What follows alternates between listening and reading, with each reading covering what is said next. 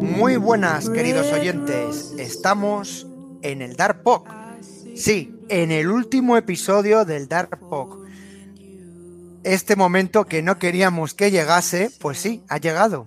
Ha llegado el último capítulo, el último programa y este momento de finalización de estas tres temporadas de la serie Dark que bueno, ha sido la verdad una auténtica aventura estar grabando y disfrutando cada semana de cada capítulo de Dark.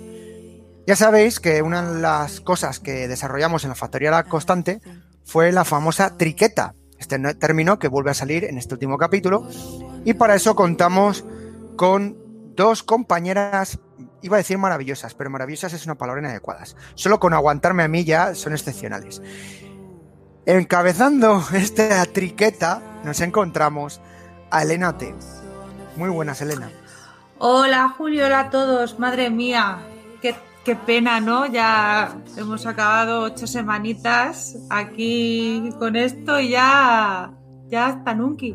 Ya es el último episodio. A mí me da mucha pena la verdad, pero bueno, vamos a ver que ha sido intenso. Este episodio ha sido muy intenso y de apuntar mucho, así que nada, deseando ya empezar a, analizar. La verdad es que sí. Y complementando a la triqueta, eh, nuestra excepcional compañera Gemma Yas. Hola a todos y bueno, encantada de estar aquí de, pensar si hubiéramos tomado las mismas decisiones y si hubiéramos elegido un camino distinto, ¿no? Como tantas veces se nos ha dicho en esta serie, pero, pero no. Hemos llegado em, al octavo episodio de Dark vivos, con todas las neuronas, creo, en su lugar. Y, nada, encantada de estar aquí una semana más, como dices tú, con esta triqueta maravillosa. Pues sí, la triqueta. Y bueno, aquí el, el que siempre os habla, el David Mulé alternativo, alias Julio Caronti. Bueno, pues estos son el trío Calavera que va a hablaros hoy en el programa. ¿O no? Pues no. Hay sorpresa. Como somos unos cansinos y hemos recibido eh, solicitudes y bastantes comentarios en el resto de programas de que requerían la presencia de PJ, de nuestro murciano favorito, pues hemos solicitado la presencia de PJ y de directamente desde Murcia Alternativa, aquí tenemos a nuestro PJ más conocido como Dark Oráculo. Muy buenas, soy PJ. Esta mañana he madrugado para ver 30 series, porque hay cosas que, aunque sea un mundo alternativo, no cambian. Y bueno, aquí muy encantado de estar con todos vosotros. Pues sí, así es, con ese tono, esa voz tan intensa y ese acento de Murcia tan marcado, la verdad es que a veces me ha costado con... me, he confundido realmente, nuevamente, me he confundido y... pijo, pijo, ya queda más claro. Sí, sí. Ahora sí que acaba de consolidar este PJ alternativo, ¿no? Este PJ de este mundo espejo. Pero bueno, nosotros le llamaremos Dark Oráculo, ¿no? Yo prefiero llamarle Darkulo, que queda más guay por recortar, pero bueno, en fin, vamos a ser honestos. Pues sí, nos hemos juntado hoy cuatro, cuatro calaveras, eh, dos parejas, ¿no? Eh, en este caso, masculino-femenino, dos, dos, dos, Este 2 que ha estado tanto a lo largo de esta temporada y que en el anterior capítulo y en el de hoy vemos que ya es 3, la triqueta, ¿no? Tres mundos. Bueno, pues sin más, empezamos a hablar hoy del último capítulo de la serie Dark. Hoy hablamos del capítulo 8, titulado El Paraíso. Estamos hablando de un capítulo que ha durado una hora y 13 minutos. Es el capítulo de toda la temporada que más ha durado. Y eh, vuelvo a insistir a, término personal que son capítulos que no se me hacen largos. En la jugada que hacen siempre de los flashes o de estas imágenes rápidas me permite el, que sea un capítulo cómodo. Y lamentablemente, y no sé si coincidirán mis compañeros, eh, me he quedado con ganas de más minutos en este capítulo final, alguna duda, y bueno, que si me hubieran metido 20 minutos más no me hubiera molestado. ¿A vosotros qué os ha parecido, chicas, en ese sentido? Pues mm, te diría que muy satisfactorio, muy correcto y muy redondo. Efectivamente, una hora y trece minutos que yo cuando llevaba más de 20 me di cuenta del tiempo que llevaba porque como que me sabía poco. Cierto es que, que 20 minutos más me los hubiera visto, pero algo que, que creo ha demostrado Dark con, con este episodio es que todo estaba muy bien medido, todo era muy redondo y que a lo mejor un minuto de más eh, nos hubiera sabido demasiado. Entonces, eh, mm, quiero quedarme con el que muy correcto y, nada, no sé. Mm, Elena, José Luis. Yo me voy a adelantar primero, señor José Luis. Y a mí me ha dado, me ha dado entre pena, eh, luego un poco de alivio ya el haber. eh, Yo estaba segura de que nos iban a resolver todas las dudas que teníamos, o por lo menos yo tengo casi todas las dudas ya, ya resueltas. Sabíamos que iba a ser redondo.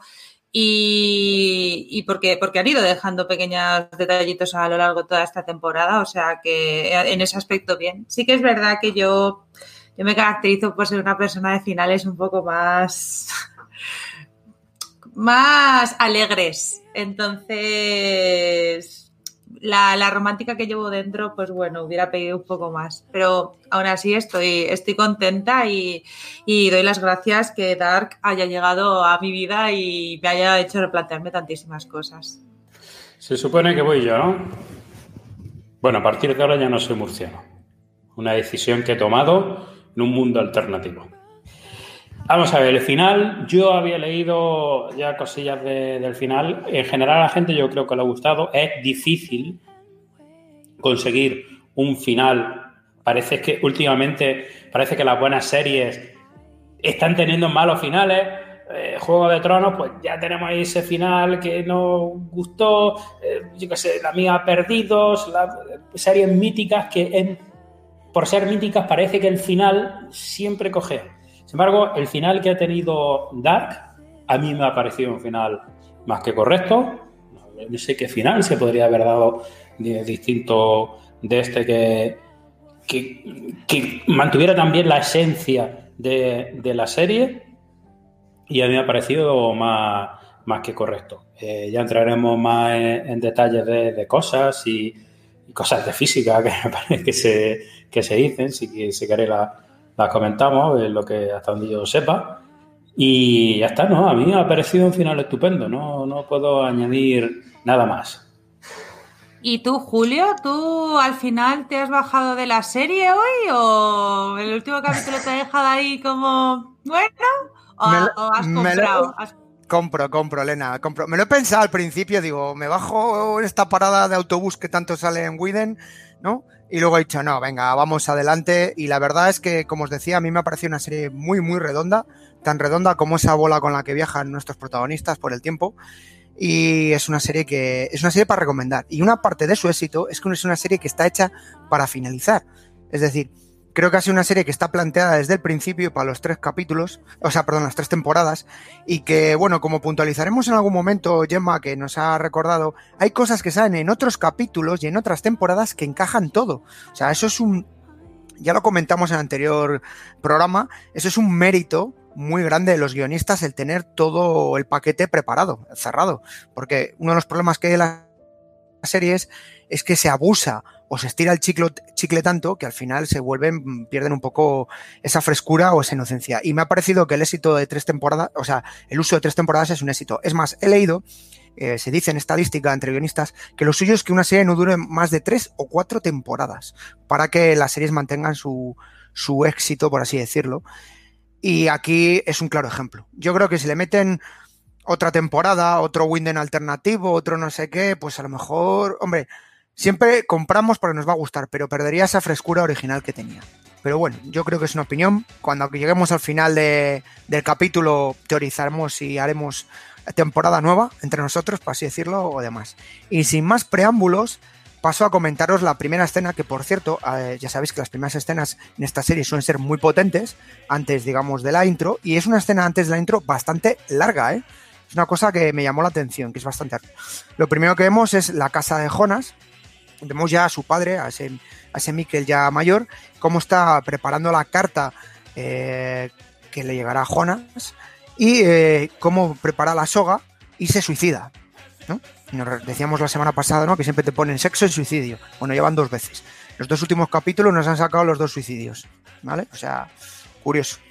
Y Jonas se despierta automáticamente, por cierto, es el Jo- Jonas original, es decir, que está en el mundo eh, original, está en la cama izquierda, y como que es una pesadilla. Y luego automáticamente vemos a, a Claudia, esta Claudia veterana, hablando con Adam, que era el enganche con la última escena de, del capítulo anterior, que le dice que sabe cómo acaba este viaje, ¿no? Y entonces Adam sorprendió y le dice, oye, que yo mandé matarte, que, que no es posible que estés viva. Y dice, no sabes la naturaleza de esto. Dice, cada paso que das mantiene más el entramado, esta famosa palabra del entramado que ha estado a lo largo de toda esta temporada. Eh, Adam dice, si he matado al origen, he matado a Marta, está Marta embarazada, con lo cual ya se ha acabado, aquí el tema resuelto. Y dice, no. Dice, el problema que hay, le comenta Claudia, es que ambos mundos no deberían existir, ni el de Adam ni el de Eva. Dice, el origen está fuera. Dice, eh, y entonces habla de que la mente humana siempre percibe eh, dos mundos. Tiene, es una, eh, una, lo que hablamos antes al principio del programa, el dos, ¿no? El, la noche y el día, el blanco y el negro, ¿no? Y es cuando le mete ya una teoría, eh, digamos, un poco física, ¿no? Que ya comentamos en el anterior programa y que adelantó muy bien Elena, es el tema de una tercera dimensión. Tiene que existir una tercera dimensión, claro. Y es cuando Adam ya suelta la famosa palabra de la triqueta. Esta triqueta, ese símbolo que hemos visto desde el principio y desde la primera temporada en el librito mágico, en esta Biblia que hay, que decimos tú, serán capullos que nos lo han colocado desde el capítulo 1 de la primera temporada, la triqueta directamente en, esta, en este libro, ¿no? Este libro mágico, ¿vale? Y él le dice que existe... Y de hecho, Julio, disculpa que te... O sea, en, en el Dark Pod segunda temporada estuvimos teorizando porque sí que es cierto que la triqueta la habían utilizado como símbolo de la, las tres edades que conocíamos y como que el centro era el apocalipsis donde confluía todo, que es lo que hasta el momento como espectadores estábamos comprando, que había tres edades y que tenían que evitar el, el inicio del siguiente ciclo que pasaba con ese apocalipsis final, ¿no? Entonces, me parece muy chulo porque hemos estado comprando la triqueta a muerte pensando en un concepto comprable, pero luego de repente es como de, pues no, Además, esta Sorpresa. triqueta, esto ya, ya lo predijo, ya lo predijeron las embrujadas. Entonces teníamos que habernos dado cuenta de, de eso. Otra cosa es que el sueño de, de, uy, de Adam, me iba a decir, el sueño de Jonas es el primero, es el primer episodio de la primera temporada de Dark. Así es como despierta Jonas. O sea, vemos a Jonas de 2018. O sea que, bueno, de nuestro 2018, digo o 2017, ya no sé. Y, y, es muy chulo porque, como bien sabemos y como bien nos han repetido, todo final es el inicio y todo inicio es el final, y entonces así es como se cierra todo, pues así es como se cierra el último episodio, empezando con la primera. Claro, entonces, retomando, claro, nos hablan de esta tercera dimensión y nos dice, ya os digo que Adán ha comentado de la famosa triqueta, y Claudia, esta Claudia mayor, le dice que es este un mundo que dio origen a este entramado, o sea, el, el mundo original, ¿no? Y allí se produjo un error, y como consecuencia de ese error es el problema que tiene actualmente. Y según lo está comentando, se ve a, a este relojero, a este relojero viajero en el tiempo, eh, y a su máquina, ¿vale? Y se ve cómo va preparando esta máquina, la va ajustando. Y bueno, eh, sigue comentando la voz en off de esta Claudia, que el problema es que tras perder una vida, en vez de viajar, el hombre para, para, ir a recuperar esa vida, ¿no? Lo que se comentaba de retroceder en el tiempo para, para, ganar la muerte, lo que realmente hizo fue crear dos mundos, dos mundos paralelos, ¿no? Y que bueno, que existe una forma de romper ese entramado, y es que los viajes del espacio no se descubran en el origen, ¿vale? Así que tenemos tres mundos. Mundo 1, el mundo origen y el mundo espejo. Esto, algo muy parecido, esencialmente lo mismo, lo hemos visto todos. ¿En qué película? En Regreso al Futuro. En Regreso al Futuro, no recuerdo en qué parte ahora mismo, la segunda, tercera, no, no recuerdo en qué parte. Eh, cuando eh, Doc está explicando a Martin, mira, esta es la línea temporal, sin embargo aquí, no acordará que lo Creo que, que, es la tercera, ¿no? La tercera puede Yo creo ser. que es cuando está, están en el oeste, ¿verdad? Está, está Me quiero recordar, no lo sé, no lo sé, pero me suena. O la segunda. A lo mejor es la primera, ¿eh? No sé, bueno, da igual. No, creo que era la segunda, ¿eh? Ya te digo, no recuerdo bien qué parte era, pero oh, si recordáis la escena, está en una pizarra, Doc te está explicando a Marte, con una línea, dice, y aquí, entonces trazo otra línea, dice, pero volveremos aquí, y nosotros mm, seguiremos por esta línea, y esa línea, pues ya no como si no hubiera ocurrido, es algo muy parecido a lo que se plantea en esta serie.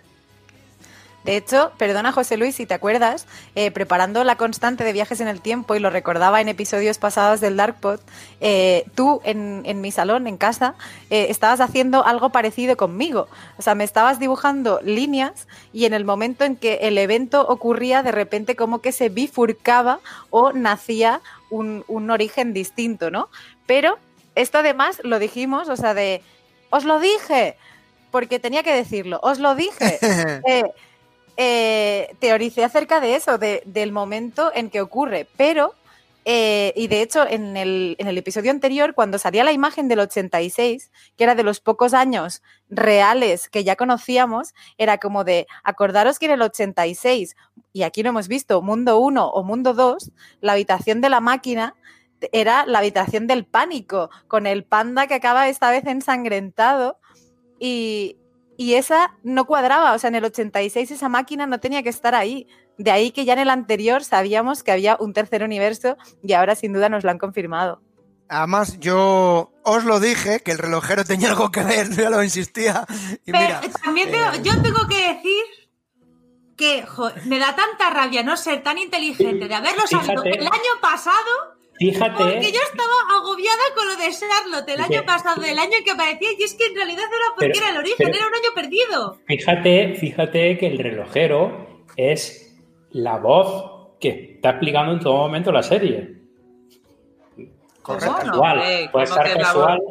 Claro, la voz que, que está, que te dice el tiempo, yo no sé qué, yo no sé cuánto, es la voz del relojero. O sea, desde el Ah, bueno, sí, desde el primer Eso capítulo, empieza en el capítulo anterior. la, la voz en off, desde el primer capítulo de la primera temporada, la voz en off que habla de lo que, las cosas que dice, esa Cuando, voz cuando hablan de- del tiempo. tiempo, de lo que sea, ese relojero. Está bien, no sé si lo tenían planeado desde el principio, pero está bien que al final tuviera esa relevancia. Yo creo, yo creo que sí, como bien que decía Julio al principio, esta serie estaba planteada para tres temporadas, lo tenían todo clarísimo porque y, y ya está, y lo han hecho y punto. Así que ahí, vamos, es que cada detalle cuenta y luego veremos, claro que sí. Sí, sí. Bueno, pues seguimos con Adam, que está en su logia, en lo que queda de su logia, por si acordáis, este trío de sicarios fueron los, eh, o su hijo más bien, nunca mejor dicho, fue el que quemó la logia, y está él observando, y está junto a esta Claudia Mayor, la cual le explica cómo arreglar todo, ¿no? Y además le dice, este momento no ha pasado nunca. Dice, "Eh, esto es algo nuevo, es, es como que estamos saliendo de, de este círculo vicioso que, que hablábamos en el anterior capítulo, en el anterior programa que, que se producía, ¿no? Dice que todo está conectado. Eh, todo lo, y todo lo que, eh, por desgracia, han hecho tanto Adán, él, como Eva, ha sido mantener el lazo constantemente, eternamente. Es decir, hay que romper ese lazo. Pero es, es que, es que los nombres de Adán y Eva le vienen ni que pintado, porque si os dais cuenta, es que el grueso de los personajes que hemos visto al final, todo procede de ellos. Uno es, eh, bueno, se puede decir ya, eh, ¿quién es el sí, cura? sí. El famoso cura. El cura es el sobrino de Jonas. Tra- no, tra- tranquilo, tranquilo que eso lo eh, eh, hicimos una- un estudio en el episodio, en el, el primer episodio de la tercera temporada en el que en el que salió el suelo de ese El sitio. árbol genealógico. Ya Gemma hizo, hizo captura y estoy. Eh, Ya, ya eh, en esa, eh, creo que era en el segundo, ya sabíamos de dónde salía Bartos y salía todo. O Sí, sea, el- eh, pero claro, también pensábamos que era un poco más que Jonas y que Adam, Adam y Eva. Era más bien la madre, ¿sabes? La Hanna, porque se había tirado a todo Cristo. Entonces, pues claro, que pensábamos que iba como un pasito más atrás, ¿no? O sea, aparte de eso, pero sí, sí. Eh, eh, eh, está bueno, muy esta serie se podría. esto. Sí, esta serie se podría titular eh, en latín para que darle, darle un, un aire más fuerte. Dark, todo queda en familia. Porque la verdad es que al final esto queda entre padre y madre, hijos, sobrinos y. Sí. Adán y Eva. Claro. Por eso te digo, el nombre, el nombre es el que te- no podía ser otro, porque son el origen, son de donde nace el resto. Sí. Sí, correcto. Son los errores en la matriz, como continúan. Bueno, en la siguiente escena eh, nos vamos a ver a una Eva eh, que se encuentra con Marta, con la Marta Scarface, como dice Elena, esta Marta que tiene la cicatriz en la cara, y le dice que todos deben morir eh, para que vuelvan a renacer, ¿no? Es lo que estábamos hablando en la teoría anteriormente. Otra es una teoría cíclica de dar la vuelta, del famoso símbolo infinito y demás. Entonces le toca la barriga y que su hijo da vida a todos los sucesivos mundos, ¿no? Que es el origen. Ese es. Y en ese momento entran los tres, eh, su hijo, ¿no? Estos tres, el, el niño pequeño, el mediano y el mayor. Yo sigo diciendo que el niño pequeño, lo dije desde el primer capítulo, me da más miedo que el mayor, el mayor. Y entonces se acerca al pequeño y le abraza. Un abrazo muy fraternal, muy cariñoso de mamá, luego el otro, bueno, un momento Qué emotivo. cariñoso, o sea, de, em- emotivo, a mí me dio, o sea, me resultó la escena más puto creepy del episodio. O sea, me daba mucha grima porque el niño, te- o sea, mira con cierta adorabilidad a la vez que, si puedo te mato. Mm, hostia, no Sí. sé, o sea, de muy perturbador, de qué imagen tan bizarra. Mira, eh, menos Correcto. mal, no sé si llegarían a grabarlo, pero menos mal que el señor mayor no fue a abrazarla. Porque ya hubiera sido. Yo estaba pensando, el niño, bueno, claro que tiene cara de hijo puta, pues nada, pues ahí el niño tal, luego el otro con, con, con, ese- con los ojos saltones ahí, digo, por favor, o sea, esto ya es demasiado como para que ahora llegue el abuelete el, infinito de Córdoba abuelete y se ponga a abrazar a todos, porque digo, entonces ya pierde toda credibilidad este, este abrazo de el, el- el signo este para luego matar a Jonas, ¿sabes? Pero bueno, está, está bien, está bien también. Voy a volver a repetirlo por si alguien no lo escuchó en la otra. Es que, pues, si alguien no lo escuchó en el otro episodio, esto lo del bebé, yo también lo predije.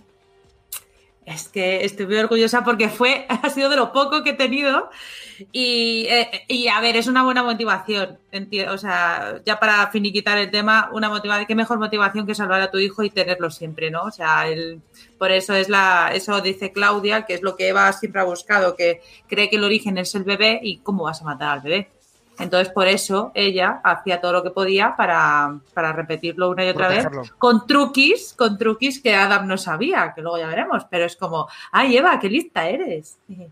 Sí, Claro, sí, sí. pero de ahí entiendes, eh, de esa escena mola mucho porque entiendes la justificación que luego Claudia te está dando del por qué ella quiere llegar donde quiere llegar, porque hasta ahora dudábamos de esa Claudia buena, mala, eh, en pro de quién, no, en pro de sí misma, en pro de sí misma y de, como bien ha dicho, Eva quiere conservar a su hijo y, y Claudia también. O sea, al final es algo muy sencillo. O sea, creo que Dark me mola mucho porque busca cosas súper complejas. O sea, te pone en física cuántica, en historias muy chungas para llegar al origen que no deja de ser el amor mm, paterno-filial y el amor de una pareja. Entonces, que es como, wow. Es que además es eso, dice además eh, que la motivación de los dos era el amor. Es que el amor lo que ha hecho ha hecho, ha hecho esparcir sufrimiento eh, por doquier, ¿sabes? O sea, y, y es cierto, al final, eh, a, ver, puede ser un poco simplista que, y decir, al final todo lo es el amor. Hombre, pues está claro que el sentimiento de amor es un sentimiento de protección y de salvación, pero no quiere decir, pero que también tiene malas cosas, ¿sabes? Que pues eso, pues todo el sufrimiento que va dejando ahí la, la parejita feliz. Entonces, creo que, que se resume muy bien de, después de escuchar al relojero, a Claudia, con toda la fusión, fisión, eh, bueno, todo lo, lo que luego lo- eh, le preguntaremos al señor Oráculo cuando todo lo apuntado que tengamos. Pero a mí me parece que está bien, o sea, es lógico, tío. Igual que ella le mueve Regina, e- es así, o sea, ¿qué, qué mejor sentimiento que el de protección? No es, no es- tanto amor como. eh, Sí, amor, pero a, a gran escala, ¿no? A, a- tus seres queridos, no solamente un amor romántico de 18 años. Es- está guay. Pues sí, es un amor un poco doloroso, la verdad, para el resto. Eh, es un amor, un amor con, como si dices, es una rosa con espinas, porque siempre alguien sale sufriendo de, de esta historia de amor. Bueno, y para sufrimiento se presenta en ese momento la Marta posapocalíptica eh, o la Marta mala leche, porque la verdad es que la actriz que lo ha hecho siempre sale con una cara de, igual que hablamos de Bartos y otros con cara de Panolis, esta tiene cara de, te meto un, tortazo y te avío de nuevo. Bueno, entonces se presenta con el traje, con un traje similar a- a- al de ella, o el mismo, por así decirlo, y una pistola encima. Una pistola eh, con el cargador fuera, si no recuerdo mal, y le da para que todo se repita, ¿no? Y entonces se produce ya un momento que ya hemos vivido, pero esta vez desde un ángulo diferente. Entonces vemos cómo está en la parte, digamos, entre bambalinas, que se diría popularmente del teatro, y cómo entra esta Marta, eh, mientras está la Marta, eh, digamos, que está con el chubasquero amarillo con Jonas, esa escena que ya vimos hace un- unos capítulos, y le pega un tiro, le pega un tiro y bueno, pues esto es una escena que en ese sentido no supone ninguna novedad, pero te, te viene a encajar el por qué le ha matado y por qué se la ve sufriendo, ¿no? Que es consciente de que, de que tiene que matarle para que, para que viva. Y bueno, poquito más, si no queréis puntualizar alguna cosita, eh, porque no voy a entrar a cómo muere Jonas, eso ya lo comentamos hace unos capítulos, que yo digo, a ver si hay una toma diferente y es una toma más realista de cómo muere, pero bueno, no, no, no, no, no, no cayó la breva, vale. Bueno, pues otra vez volvemos a encontrarnos a Claudia y Adam, que le vuelve a decir Claudia a Adam que ambos no deberían existir, ni sus mundos, ¿no? Eh, y Adam eh, le dice por qué lo sabe. Dice, ¿por qué tú lo sabes? ¿Por qué tienes ese conocimiento de por qué no debemos existir? Y ella le comenta, dice, mira, llevo más de 33 años, o otra vez 33 años que ya había salido en Jonas y demás compañía, en todo el mundo. Es decir, entre los dos mundos exactamente. 33 años entre los dos mundos. Y en ambos ha participado, ¿vale? Y ha descubierto que ambos mundos tienen un tumor, ¿vale? Eh, tiene un tumor que afecta a las personas que son del mundo origen. Esto lo está comentando sobre la tumba o la imagen de la tumba de su hija Regina, eh, esta tumba posapocalíptica, que es diferente, por cierto, a, la que vimos, ¿no? Que vimos, ya vimos dos, ya hemos visto otra tumba en el episodio anterior que no se parece nada a esta, esta es diferente, esta es negra, ¿no? Y la anterior era de otro modo. Entonces comenta que si se estirpa ese tumor, eh, no afectará a las personas que son del mundo origen, ¿vale?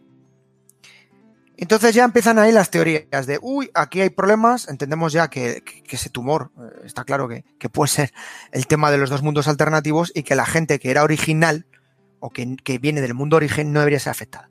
Y ahí vemos a un tronte viejo, ya mayor, en, el ámbito posapocalíptico, con Claudia. eh, entonces, bueno, eh, él le comenta que pensó durante mucho, que pensó que era su hija, que Regina era su hija. Y ella le dice que hubo durante un tiempo que deseaba que fuese su hija. Claro, deseaba que, fuera su hija, pero todos pensábamos que sí. O sea, creo que todos los espectadores veíamos clarísimo que podía ser, porque además el tío decía tengo que tomar una decisión, si no, con Jana que no sabía muy bien qué hacer.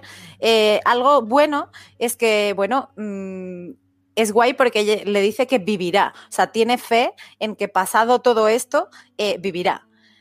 Y como buenos reporteros de investigación en el Darkpot hemos hecho nuestra labor y después de leer árboles, buscar por internet, rebuscar y por fin poder entrar en Reddit, eh, no, el padre de Regina no es Tronte. Chan, chan, chan. ¿Quién será? Eh, drama, momento, tensión, atención, que es nada más. José Luis Román. Que, ostras, pasa esto y me bajo de la serie, pero al minuto, o sea, apago. Ya, o sea, de, uh, no, es Bern Doppler. Y, de- y ahora diréis, ¿quién es Bern Doppler? Uy, Doppler me suena. Doppler es Helge, el pesadito niño con la cara de mierda, el entre medias que es así como Regu y el señor mayor que no para hacer tic-tac. Sí. Regina y Helge son hermanos. Atención. Hola. Por eso, por eso cuando le dijo el señor Doppler cuando iba de niña, si alguna vez necesitas cualquier cosa, una hija, por ejemplo, tú Le ven a mí. dice, le dice, uy, uy, Claudia, estás muy guapa, ¿eh? Ya eres toda una mujer. Llámame Sí, cuando sí. pasen un par de añitos más. Ay, Desvirga ay, ay. al tronte, ¿vale? Le desvirgas al tronte que está un poquito, bueno, está un poquito ahí para ir y luego ya me vienes, me vienes a, a buscar, ¿eh? Buah, Y- es y que, le o sea, dan a mí lo que me gusta... Madre mía. A mí lo que me gusta de esta Es- a ver, no es descabellado porque al final acaba trabajando ella en la central, entonces pues algún desliz pasa y ya está. A mí lo que me gusta de esta parte es ver que Claudia, pues la única con la única con estudios de, de física, es la, es la única que se ha puesto a investigar. O sea, la que ha dicho, mira, yo, a ver, A ver, entre toda esta maraña de gente que es lo único que hacen es repetir cosas, pues mira, yo que tengo aquí mis estudios y he creado mi atomito y no sé qué, no sé cuánto pim pum, pues voy a ver qué pasa. Voy a ver qué pasa, a ver que aquí algún fallo tiene que haber, porque si estamos hablando todo el rato del fallo de la matriz, pues como el fallo de Matrix, ¿no? Que tiene que haber algún fallito por ahí. Así que ole y ole, que me parece totalmente genial. A mí, bien. Pues efectivamente es otra fita encajada, eh, como muy bien han hecho estos guionistas. Eh, comentamos que Claudia eh, vuelve a recordarle a Adam que igual que Adam y Eva han, han provocado sufrimiento y dolor a lo largo de, del tiempo a la gente, ella también lo ha provocado a mucha gente para llegar a, a, él, a llegar a Adam, para llegar a este punto, ¿vale? Y que todo lo que ha hecho en su vida lo ha hecho por Regina, con lo cual vemos que la motivación principal ¿vale? Y única, por así decirlo, de Claudia es Regina, su hija, curiosamente. Y yo la verdad es que me lo esperaba a medias, es decir, como decía, cuando hace esa simbología con, con la hija, con los hijos de Eva y con ese vínculo familiar, lo vas intuyendo y más porque, porque pierde a, a Regina en ambos mundos, como luego ella explica. Pero, joder, me sigue sorprendiendo y me pareció muy entrañable que, se convierta en tan luchadora y que se vaya encomendando a sí misma. Eh, porque claro, vemos a la Claudia 87 alternativa como grandísima hija de puta que, que, aparece para trolearla, pero es que ella es como de me da igual, o sea, yo sigo para adelante, pero contra viento y marea y contra todos vosotros. Es decir, le cuadra que tenga que seguir dirigiendo a Jonas, pero no lo dirige hacia donde Eva cree que le dirige, sino que al final le dirige hacia donde ella quiere. Entonces me parece, la verdad, muy guay eh, el descubrimiento como tal, o sea, como afirmación clara desde el propio personaje. Sí, además estaba claro que Jonas le iba a seguir porque Jonas había cogido su última, su última esperanza de morir, que era, que era, pues eso, matar a Marta con, bueno, con, pues con el infinito dentro y, no pasa nada. Entonces, claro, eh, además este Jonas y Adam Jonas y todos siempre se han guiado por lo que les han dicho otros. Eh, eh, entonces, pues era lógico que al final Claudia, pues que es la voz de la razón, al final ya de, oye, mira que esto es verdad, que llevo estudiándolo 33 años y que ya, que sí, que esta vez que, que va a funcionar. Pues esperemos que funcione. Y lo que hace esta Claudia es entrar en el búnker, que muy, muy protagonista de esta parte del, de, digamos, del capítulo, y la vemos cómo se cambia. Se cambia y se recoge el pelo. Si os acordáis, en el anterior capítulo lo que jugaba ella para ir de un mundo a otro era recogerse el pelo y el tema de la ropa, ¿no? Por así decirlo. Y bueno, se oye la voz en off de ella, que solo puede, que Regina solo puede vivir en el mundo origen, ¿vale? Y que bueno, por eso ha mentido a Eva y a Danos, les ha estado usando para que mantuviesen ese lazo, ese lazo intacto, este entramado, ¿no?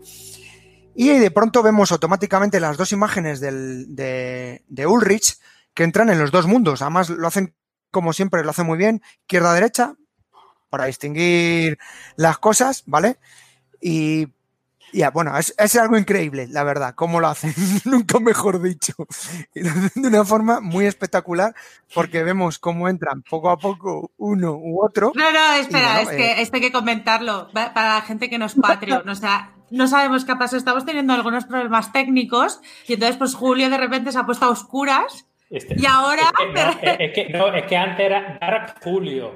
Era Dark Julio y ahora de repente ha dicho eh, izquierda derecha o algo así y de repente se no, le no, no, la luz. No, no, yo he visto que acerca las manos así acerca las manos y se, y se ha iluminado de repente. Ahí estoy como la lámpara, como la es como- linterna, le ha como el pasado la... gif- co- como, como el gif ese de magia. Sí, no, no, Hágase no, la luz, o como decían. Dark y light. O sea, ahora mismo en la casa de Julio, la casa de Julio es el origen. Eso es así. Está claro. Sí, Bravo, sí. Julio, bravo. O sea, ahora que nos os está digo que viendo yo me- lo ha visto en directo. O sea, gracias, Patreon Sí. Es decir, que aquí en este programa nos curramos los efectos en todos los sentidos para que digan luego de otros podcasts, o sea, el nivel que hay de efectos y de trolls y de cosas y duendes y gremlins. Bueno, pues lo que decía, esa es muy buena imagen de los dos Ulrich que entran y vemos los dos Ulrich, el del mundo alternativo espejo y el del mundo original. Entonces, en el del mundo original, la historia, bueno, mundo original, la historia que ya conocemos es cómo se encuentra con ese Helge pequeñín, el chavalín, oye, tal, bueno, no, no cuento mucho más porque ya todo lo conoce y le, con una piedra le golpea. Y en el mundo alternativo, que era lo que no habíamos visto, vemos un Helge que el hombre presenta algún tipo de discapacidad, como a la forma de hablar, como si estuviera un poco tocado, hablando mal y pronto, y este directamente coge una piedra, un pedazo de piedra que hay por ahí, porque esto es la hostia, en mitad de un bosque hay una piedra ahí de río, y le atiza la cara, bueno, le deja hecho un Cristo, y ahora vemos de dónde venía el, el- problema que había el hombre en el ojo, y le arrastra al búnker. Y Tachan, sorpresa, en el búnker vemos esa maquinita con la que a los chavalines les mm, trasladaban, les hacían esas torturas. Vemos esos muñequitos que Gemma tanto le gustan allí, ¿vale? Y O bueno, sea, eh, Por favor, eh, mm, te robo ese momento, Julio, porque yo sentí mucho dolor por el panda que reside en mi casa, porque, eh, bueno, de entrada la habitación azul ahora es amarilla. Y, y no, o sea, si no fuera poco que dices, wait, vale, me han cambiado el color, bien, pero es que encima de repente le revienta ahí, en, pero totalmente, y el panda, momento salpicado, salpicado de, de bueno, de, de muerte, pero pobre panda, o sea, de esa criatura inofensiva que de repente se vuelve oscuridad, como Julio Caronte, para los que no nos estáis viendo ahora mismo, que ha vuelto a la oscuridad de Dark. literal. Oye, vuelve, a hacer, vu- vuelve a hacer ahora las manos así, acercarla a la cámara. A ver, Ahora sí, ¿eh? Mirad. En fin. Acércala, bueno, esto es muy divertido. Vete a la luz, ¿no?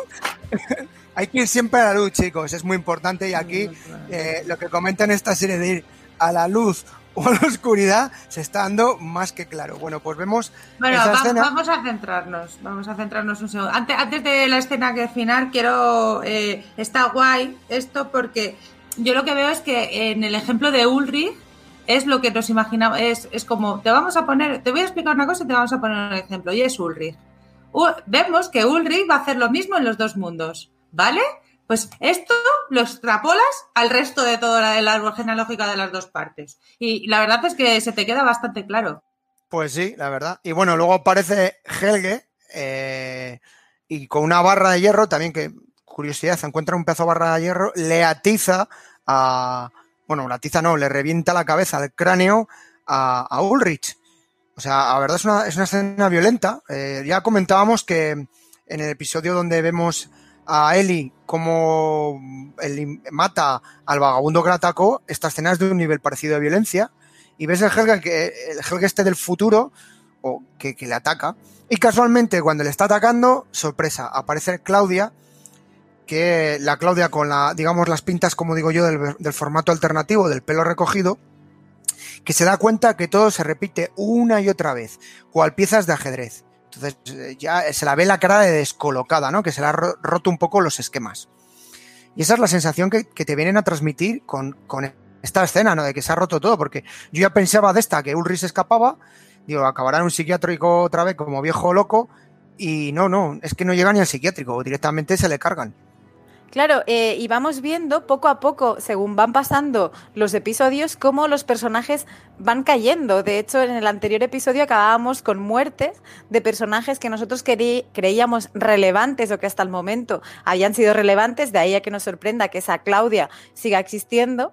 Pero, por ejemplo, ahora vemos una baja más en la historia, una pieza en el tablero que pese a tener vínculo familiar eh, no nos ha dado más importancia que ninguna, porque Ulrich simplemente eh, ha demostrado ser el que pone los cuernos a alguien y el que trata de investigar algo sin mucho acierto y, ya está. Entonces, me parece guay que de cara al final la morralla, como mal se puede decir, eh, desaparezca de lo que es la trama gorda de la serie. Pues sí, la verdad es que desaparece uno de los personajes principales que, acompaña a Caterina, ¿no? Que ya vimos Caterina cómo desaparecía cómo van encajándose esas piezas. Y ahora viene una de las escenones, digamos, del capítulo, ¿no? Y es cuando nos rompen la cabeza eh, a nivel científico y es cuando él le explica a Claudia, a Adam, cómo romper el lazo. Y le dice que el tiempo durante el apocalipsis se para, que se para una fracción de tiempo, para la redundancia. Con lo que al pararse, eh, lo que está provocando, eh, caduca esa relación causa-efecto, es lo que dice exactamente la expresión. En el momento que se paraliza, están paralizando la cadena causa-efecto que eh, provocaban los viajes en el tiempo. Entonces, Adán, ante esa revelación, le dice que cómo puede cambiar las cosas. Dice, y entonces otra sorpresa que nos llevamos le dice Claudia, Eva sabe cómo usar esa fracción, esa fracción de tiempo, para mandar a su Marta joven de un sitio a otro. Tachan la sorpresa de la bolita mágica que hablábamos desde el principio, que no decíamos cómo esto demonio rulaba, pues ahí nos la acaban de desvelar el uso de esa bola mágica, que lo que hace es aprovecharse de, esas, de ese error en el tiempo, de ese punto, ¿vale? Y le comenta que para arreglar el entramado, o para arreglar este problema, por así decirlo, debe mandar a Jonas y a Marta al mundo origen, ¿vale? Y eso, y que con ello pongan fin a, todo, es decir, al tema de los viajes en el tiempo. Una vez que lleguen allí, finalizar el tema de los viajes en el tiempo para que a la vez eso suponga el arreglo en la matriz. No sé si lo he explicado suficientemente bien, José Luis, tú que eres la parte científica del, de los cuatro, pero bueno, más o menos viene a decir que el error existente. ¿Existente qué? Que no, que el error existente de, eh, en el tiempo es lo que favorece eh, la opción de romper esa relación causa-efecto y esos problemas que están teniendo. Yo, sinceramente, a mí me parece simplemente un recurso de ciencia ficción. Es decir, no sé ahora mismo cómo enlazar. No te sabría decir eso de que el tiempo se detiene. No sé en qué se basan para poder decir eso. Yo creo que recurso de ciencia ficción. Recurrimos a la mecánica cuántica, esto de eh, lo observable, eh, posición, velocidad, energía, tiempo, que tiene una incertidumbre cuando se mide energía y tiempo. Es que no sé, no sé cómo cogerlo. Yo creo que es simplemente un recurso de ciencia ficción, han metido esa palabrería y, y ya está. Es decir, no, no sabría decir en qué se pasa para decir eso. Bueno, al final supongo que te tienes que, que algún recursito te tendrás que sacar y entonces este pues a mí me Sí. vale.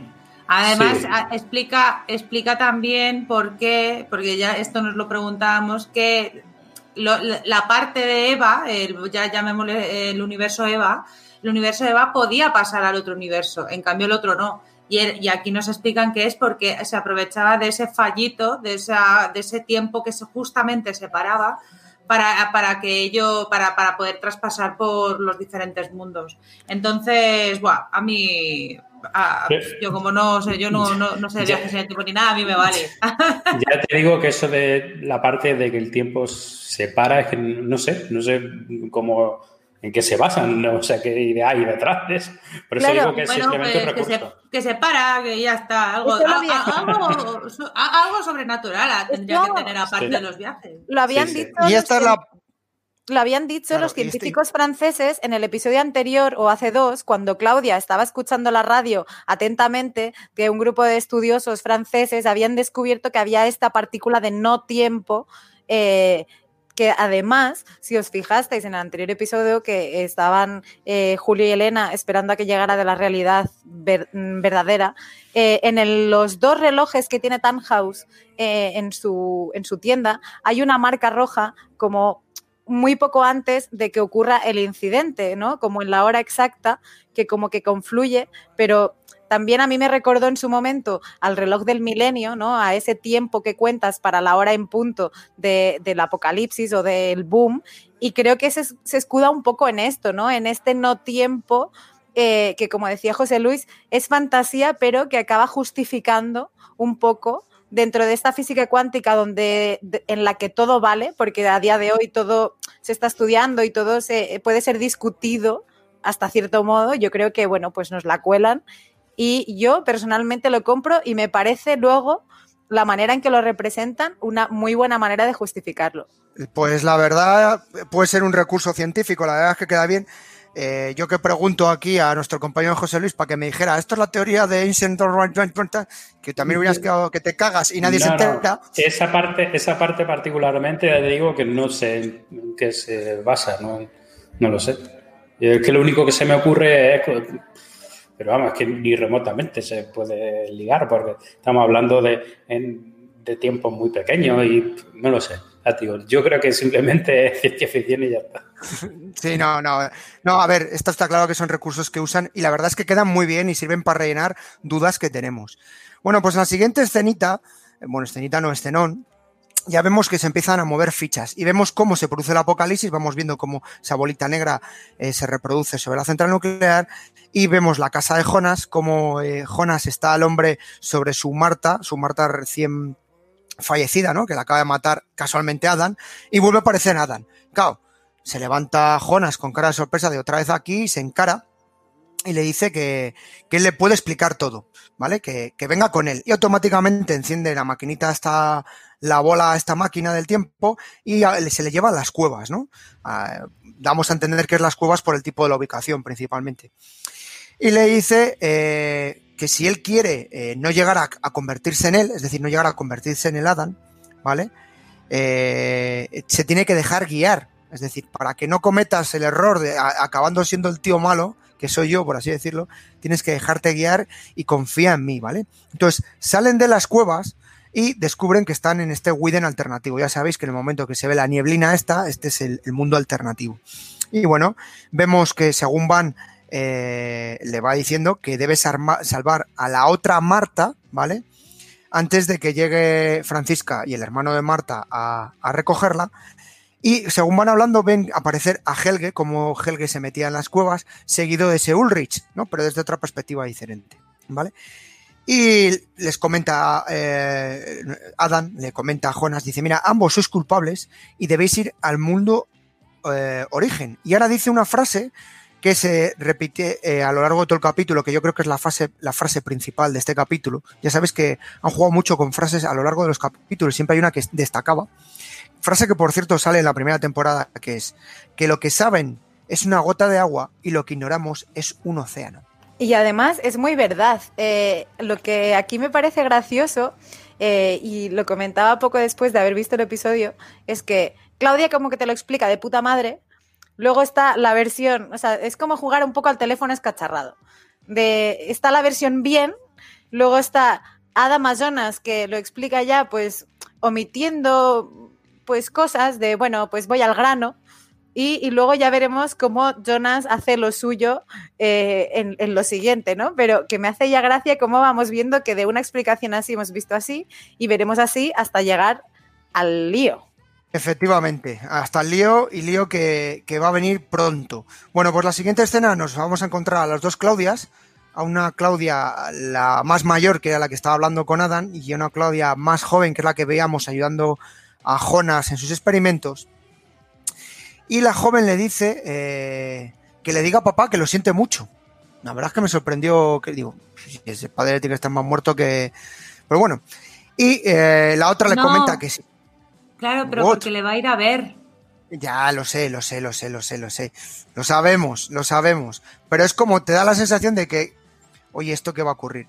Y la otra le dice que si todo sale bien, Regina vivirá, Otra vez vuelve a salir la motivación de, Regina en relación a Claudia, que es el elemento principal de, este viaje que ella emprende. Bueno, pues siguiente escenita, vemos otra escena que se nos repite, que ya habíamos visto, que era Bartos llevando en bicicleta a Marta. Y casualmente, bueno, pues es la escena que se encuentra Francisca y el hermano de Marta, eh, están en el medio y momentazo Jonas en plan eh, jugador de fútbol americano, que sale corriendo, prepara su máquina y la coge en el momento que ya parece que se va a ir con, con, el, equipo de Adam, ¿no? que habíamos visto en el anterior capítulo. Con lo cual, eh, la situación es de, total sorpresa, porque aparecen, por cierto, en mitad de la carretera, en esa parada de autobús, que también va a ser la escena protagonista a lo largo de todo este capítulo, porque es otra cosa que hace mucho la gente de Dar. Juegan con elementos, ya sea una medallita, ya sea un reloj, como escenarios. Eh, yo creo que, si, no, si estáis de acuerdo conmigo, que los escenarios tienen tanta importancia más como los personajes. Como estoy de acuerdo que los escenarios son muy guays y te, ubic- te ayudan a ubicarte, ¿no? Igual que ve- veíamos esa bolsa que se nos había dejado para recordar ese chantaje, o sea, de la ubicación te ayuda. Pero sinceramente, a mí ese, ese momento de, eso sí que me parece ciencia ficción, de que Jonas no ha corrido en su puta vida y de repente diga, uy, espera, que tengo que salvar el mundo. Voy a programar la pelotita que he aprendido mágicamente cómo va para hacer todo lo que tengo que Como hacer. aprenden todos, como, Como aprenden, aprenden todos, todos, los de la pelotita, vamos. Es más, se la pone en el bolsillo. Porque, claro, o sea, Jonas de repente ha pasado de ser el pagafantas de la serie a ser el más astuto. Y dice, lo voy a hacer mientras corro, me la pongo en el bolsillo para no, no perderla y saltar, a, o sea, placaje a Marta. A ver, o sea, efectista lo es un rato, sí, efectivamente, dices, ¡buah, por fin, por los pelos, casi, ya se habían encontrado. Pero es de las cosas que compro a medias. Pues no, yo, pues yo, yo sí que lo compro total. O sea, te llega, acaba de morir tu Marta, ¿vale? Y llega Adam y te dice, oye, por cierto, y dice, ¿pero qué haces aquí si acabas de matar a Marta? Y le haces caso, pero porque, porque ya al actor, al actor le vemos que habla ya de, ya no habla como antes de, hola, soy Adam, y es que el paraíso vive. Ahora es como, joder, que lo he encontrado, he encontrado esto para acabarlo de verdad. Y Jonas le cree. Y entonces Jonas, cuando dice, venga, que tienes que salvar a Marta, tal, no sé, bueno, que te la tienes que llevar, tío, tú eres Jonas y a esa Marta no la conoces ni nada. ¿Qué vas a hacer? ¿Vas a pararles? plan, oye, eh, Marta, que te tienes que venir conmigo, pa, pa, pa. Pues no, tío, tú llegas y dices, yo esta me la llevo, que estoy hasta las pelotas ya. Coges el mando, pim pum, y me la llevo corriendo y sin preguntar ni nada, tío. A mí me pareció, me pareció un buen toque de decir, joder, es que todo el mundo aquí se para y te lo cuenta. El paraíso, el kikiki, ta, ta, ta, tu, tu, tu. Aquí llega Jonas y dice, hasta, hasta luego. Me la cojo, Claro, me la plaqueo y punto. Yo lo que no, no- lo que no compro es que Jonas, como decía, viene siendo un pagafantas durante tres temporadas. Es decir, que sí, que me parece muy bien que el tío haya cambiado. De hecho, lo que- eh, sí compro su cambio. Lo que me parece extraordinario es que, como que, vale, hasta Claudia no nos ha contado de dónde venía todo hasta ahora, pero de cosas le han dicho y le han, le han intentado explicar por H o por B y la respuesta siempre era Marta. Entonces, ahora de repente, Claudia te lo cuenta justificadamente, se lo cuenta a Adam. Adam, de repente, de querer ser el conquistador del universo, o sea, de quererlo destruir todo, dice, bueno, pues, pues hay que contribuir, se contribuye. Como que cambia de opinión súper enseguida. Y Jonas, pues tres cuartos de lo mismo. Que, bueno, pues si hay que comprarlo, se compra. De, hay que cambiar, bueno, pues llevo tres temporadas haciendo lo que me han dicho y ahora me dicen que tengo que hacer lo que también me han dicho para conseguir lo contrario, pues yo voy y lo hago. Entonces, me... ¿Sabéis Ah, quién bueno. no cambia? ¿Quién no cambia? Bartos. Tiene la misma cara de tonto cuando le levantan a la otra delante. El de... "Eh". Ya, el, Mantiene el la misma Bartos cara, el ahí dice, no sé, yo llevaba a alguien de paquete y en la bici, en mi bici, y no, no lo tengo. Ya, yo sigo pensando, y ya, ya acabamos este tema, yo sigo pensando que acaba de morir su novia, a, a- la, que ha estado buscando, y, y- ha visto en este Adam algo que no había visto en el, en el Adam de hacía dos minutos. Y por eso o sea, le ha creído. Yo fe, fe- ciega en esta. Eh, eh, yo soy Jonas y a lo mejor hubiera sido más tonta que él, seguramente, me hubiera dejado llevar por todo el mundo. Y, pero yo creo que también hubiera hecho lo mismo de, mira, yo paso de preguntar ya, me la llevo y si es esto de verdad, pues total, si llevo siguiendo a la gente y me han llevado hasta aquí, pues bueno, ¿qué, tengo que perder? Está haciendo lo que lleva haciendo toda, toda, toda la serie, seguir lo que le dicen. Bueno, pues nos encontramos, nos encontramos a los dos personajes eh, que están con bastante cara de sorpresa, incluso a una situación un poco de estrés, por así decirlo, entre los dos, eh, porque él eh, no la reconoce, o sea, está mirándola como atontado y ella se da cuenta que no es el Jonas con el que había pasado la noche anterior, no es el Jonas que ha muerto, digamos, en sus manos, ¿no?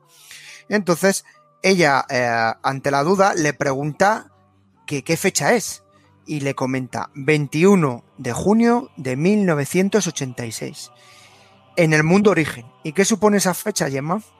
Pues que justo son seis días antes de la creación, o sea, de la explosión del catacroker gigante y mm, que de repente te dicen, eh, wait, un momento, o sea, de, esto pasó seis días antes.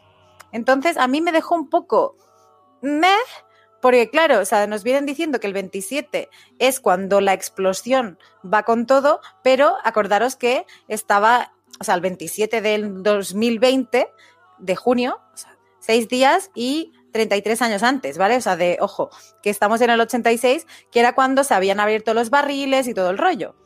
O sea, en la ficción, en el mundo 2 y en el mundo 1, eh, esto ocurre porque se abren los bidones de la central esta, no porque haya un desencadenante que no sea este. Total. Eh, yo me quedé un poquito diciendo, pues vale. Yo ya aquí, en este episodio, ya estaba bastante, bastante. O sea, Con humo. no paraba de apuntar. Es que en este episodio no he, no he, parado de apuntar frases todo el rato. O sea, me creía que estaban. Eh, eh, o sea, ya lo, lo he hecho en, en, otros episodios, pero en este era literal. O sea, de, de ir apuntando los subtítulos por, como si fuera un examen de historia.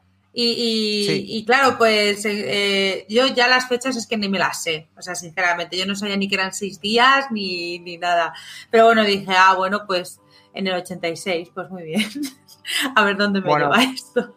Pues el tema de llegar a este año, a 1986, es como consecuencia de House, el relojero, eh, abrirá el pasadizo por primera vez eh, ese día y al abrirlo lo que va a suponer es la creación de ambos mundos, del, del, mundo de Eva y del mundo de Adán, ¿vale? O de Jonas y Marta. Y esa es la consecuencia de esta fecha.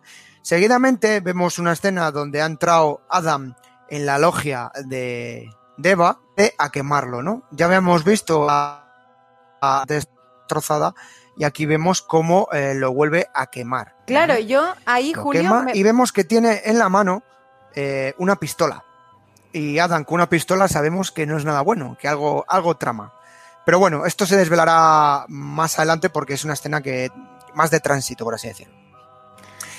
En la siguiente escena nos encontramos a la, a la pareja. Dime, Gemma, alguna cosita a puntualizar de no, la pistolita nada. de, de no, amigo Adam. Eh, me, me, de puntualizar el incendio. Porque te hacen hincapié en este incendio, pero el cuadro con las caras y el entorno quemado ya lo habíamos visto antes.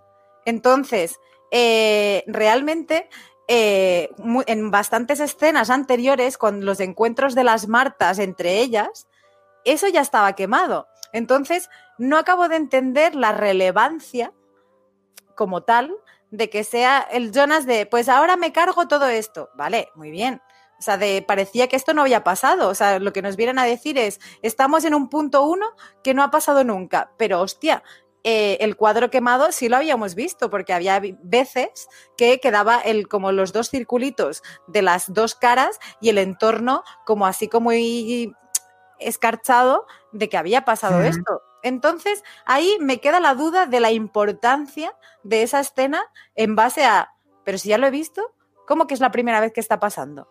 Es que lo Sí. que a lo mejor lo que yo creo es porque tenía que llegar hasta ese punto. O sea, esto, eso te- se tenía que repetir para que luego, eh, para que Eva esperara a Adam y luego ya lo que iba a pasar después con la pistola. Entonces yo creo que eso sí que lo hizo a, a sabiendas de la siguiente, de la siguiente, bueno, de, de- de su encuentro. Pues sí, bueno, no lo he comentado, pero Adam en- entra, digamos, a, a donde tiene la máquina del tiempo de, de Eva y destabiliza y vemos que viaja, no sabemos a dónde y marcha. Pero bueno, retomamos, vemos a la pareja de nuestro protagonista, esta Jona de Martas, que van a entrar en las cuevas, en las cuevas que es el punto siempre de origen de los viajes, ¿no? Y él eh, le, dice a ella, ven conmigo, y dice, ¿para qué? Dice, vamos a hacer que alguien regrese de la muerte. ¿Qué os acordáis? Jonas, en los anteriores capítulos, le dijo que el viejo Tannhaus, el relojero, quiso traer de la muerte a una persona, a su mujer en su caso, ¿vale? Con lo cual vemos ahí ese vínculo de Tannhaus, el relojero de, actual del origen, con este anterior del mundo de Jonas.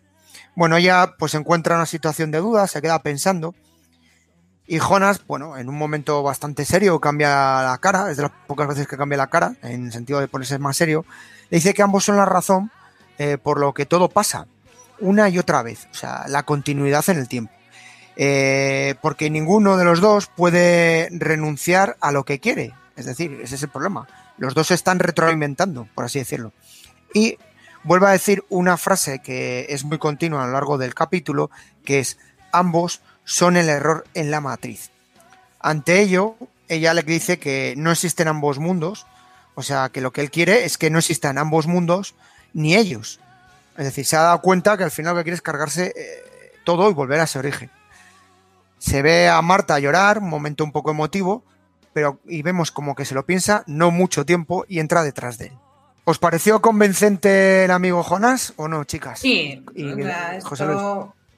Yo sí que sí, o sea, esta parte ya era necesaria porque ya llevábamos bastante el capítulo y era como, mira, chica, digo, esto ya está, mira, el error de la matriz que ya se lleva repitiendo todo, todo, todo, todo el eh, Dark, básicamente, bueno, sobre todo esta última temporada son ellos y ya está, pues lo asumen. Y claro, ella dice, joder, que, te- que, que vamos a explotar, o sea, nuestros mundos como lo conocemos, pero ella ya ha estado viviendo, ha visto lo que pasa, que mata gente, que, bueno, pues, que hay sufrimiento por todos lados. Entonces, entiendo perfectamente cómo al final es, están hartos, entonces, pues, entran dentro de la cueva. Tampoco, me, me- me pareció bastante ya, claro, lógico. Bueno, pues si no tenéis nada que comentar al respecto de esta escena, eh, la siguiente imagen vemos a Eva en este mundo posapocalíptico viendo el cuadro que, como bien comentaba Gemma, ese cuadro que está quemado, ¿vale? Eh, menos la parte inferior, el cuadro de Adán y Eva, y que tiene en la mano otro elemento que ha estado partícipe en todas las temporadas de, de Dark, que es esa medalla de San Cristóbal. Vemos que ya la medalla está bastante pulida, vamos, que ha tenido muchos viajes, nunca mejor dicho y espera a Adam. Y vemos como él le saca la pistola que habíamos visto anteriormente delante y ella espera que la mate, ¿no? Entonces eh, casi se, se enfrenta contra él y le dice, venga, dispárame. Dice, porque todo, to- toda muerte es un nuevo comienzo. Y que cuando la otra Marta eh, la vea muerta, pues se pondrá en, la- en contra de Adam. Es decir, eh, la muerte de Eva va a suponer otra vez el elemento de reinicio de toda esta historia aprieta, ella misma aprieta el gatillo, no hay balas, y vuelve a apretar. Y en la otra mano vemos como Adam enseña todas las balas, ¿vale? Y claro, la cara de sorpresa de Eva es monumental. La verdad es que esta actriz, que ha permanecido toda la temporada con cara de mala, aquí está con cara de sorpresa. Y a mí me pareció muy chulo porque esto lo habíamos visto en el anterior episodio eh, cuando, cuando Jonas trata de suicidarse como intento de réplica de su padre y aparece ese Han no, Noah joven a decirle no. Dice, tú ahora mismo no tienes que morir, siempre habrá alguien velando para que esto no pase. Y me mola mucho porque aquí vemos que la propia mano ejecutora de evitar eso es el propio Jonas Adam que está ejecutando lo que le hicieron a él. Es decir, yo para que el plan de Claudia se cumpla, tengo que ser ese Noah para que esto no ocurra y ella se sienta acorralada. Entonces me parece muy guay porque al fin y al cabo, y, lo venimos diciendo y repitiendo, pero constantemente todo se nos ha ido explicando y repitiendo y poniendo en la cabeza como de te lo crees porque te lo han repetido un trillón de veces. O sea, el causa-efecto, eh, esta secuencia causa-efecto en este episodio se ha repetido, pero mogollón. Entonces, interiorizadamente tienes claro que lo que causa esto es un distinto efecto. Sí, vamos, al final es todo el rato, todo es el principio. Eh, otra cosa no, pero sobre todo los últimos tres episodios o dos episodios nos han estado repitiendo to, eh, lo, que son ellos al final, que, que, pues la guerra esta que tienen entre los dos, de que todo se tiene que repetir, que todo es un infinito, y, y, y nada, y por fin, y por fin ya, que llevo yo como toda la temporada en plan, no, yo, a lo mejor esto es un cambio, no, a lo mejor esto es un cambio, no, ninguno era un cambio, pero ahora sí es el cambio, cuando la deja, la deja vivir. Y, y, y la ves a ella, yo, yo por lo menos a ella, a Eva la he visto entre asustada, porque claro, ya se estaba repitiendo mucho, pero he creído también ver un poquito de, joder, pues es que un poco aliviada porque del cansancio de tener que repetir todo el rato el mismo trayecto, las, las mismas pérdidas, el mismo sufrimiento, porque no, no creo que estar en el posapocalíptico de 2052 del mundo Eva sea coser y cantar, ¿sabes? O sea que eh, eh, creo que, eh, esta parte también nos la han explicado súper bien, como bueno, como todo, y, lo, lo agradecí bastante. Bueno, ahora una de las cosas que viene, que empieza la parte filosófica por parte de Adam, ¿no? Este discurso filosófico que va a realizar eh, con respecto a Eva y que, bueno, nos va a revelar un poco las intenciones que tiene Adam con respecto a toda esta historia y casi poniendo un punto final a, su presencia en la serie. Él le comenta que la vida es un laberinto, muchos buscan una salida, pero es en el un camino, por así decir, en el que eh, tienes que llegar al centro para comprenderlo. O sea, lo que hablamos de la línea temporal desde el primer día, ¿vale? Lo estamos manteniendo. Te comenta que la muerte es inexplicable y podemos reconciliarnos con ella. Y todo lo que ha hecho quedará en el olvido. Lo que hablaba, si os acordáis, que comentaba él del paraíso, que hablaba Noah del paraíso, ¿no? Pues mantiene un poco esa filosofía del paraíso. Y entonces eh, le comenta a ella que nosotros somos los culpables de esto, ¿vale? Eh, de que esto se convierta en interminable, esta historia. Entonces nosotros debemos poner fin a, esta situación, puesto que somos el error. Y justo en el momento que le está comentando, se ve como Jonah abre el pasadizo, entrando junto a Marta poco a poco. Vuelve a comentar con esa voz en off, nuestros destinos están unidos, lo cual supone una condena y supone esa relación de causa-efecto. Vemos eh, eh, que en el sentido de que él perdió a su hijo en el mundo origen y jamás pudo superar esa pérdida, que es lo que ocasiona un poco este, paga la redundancia, este nacimiento de los dos mundos. Y tienen que ser Marta los que deben, deben liberarle de ese dolor para que no cambie para que no cambie nada y así no nazcan los dos mundos. Es decir, que eh, desaparezca esa situación y esa inquietud por parte, por así decirlo, que acaben con la motivación por parte del relojero para iniciar los viajes en el tiempo. Y justo vemos ver a Tannhaus entrar en el búnker, ¿no? entrando a una puerta y como que va a prepararse para iniciar esa máquina del tiempo que hemos visto. Yo no sé si eh, habéis intentado, habéis entendido bien el comentario que hace Jonas, Jonas, Adam, cómo convence a, Eva, Eva que parece bastante eh, conforme con lo que le transmite Adam en ese momento. Se da cuenta que lo que está contando es verdad, que no hay una malicia por su parte.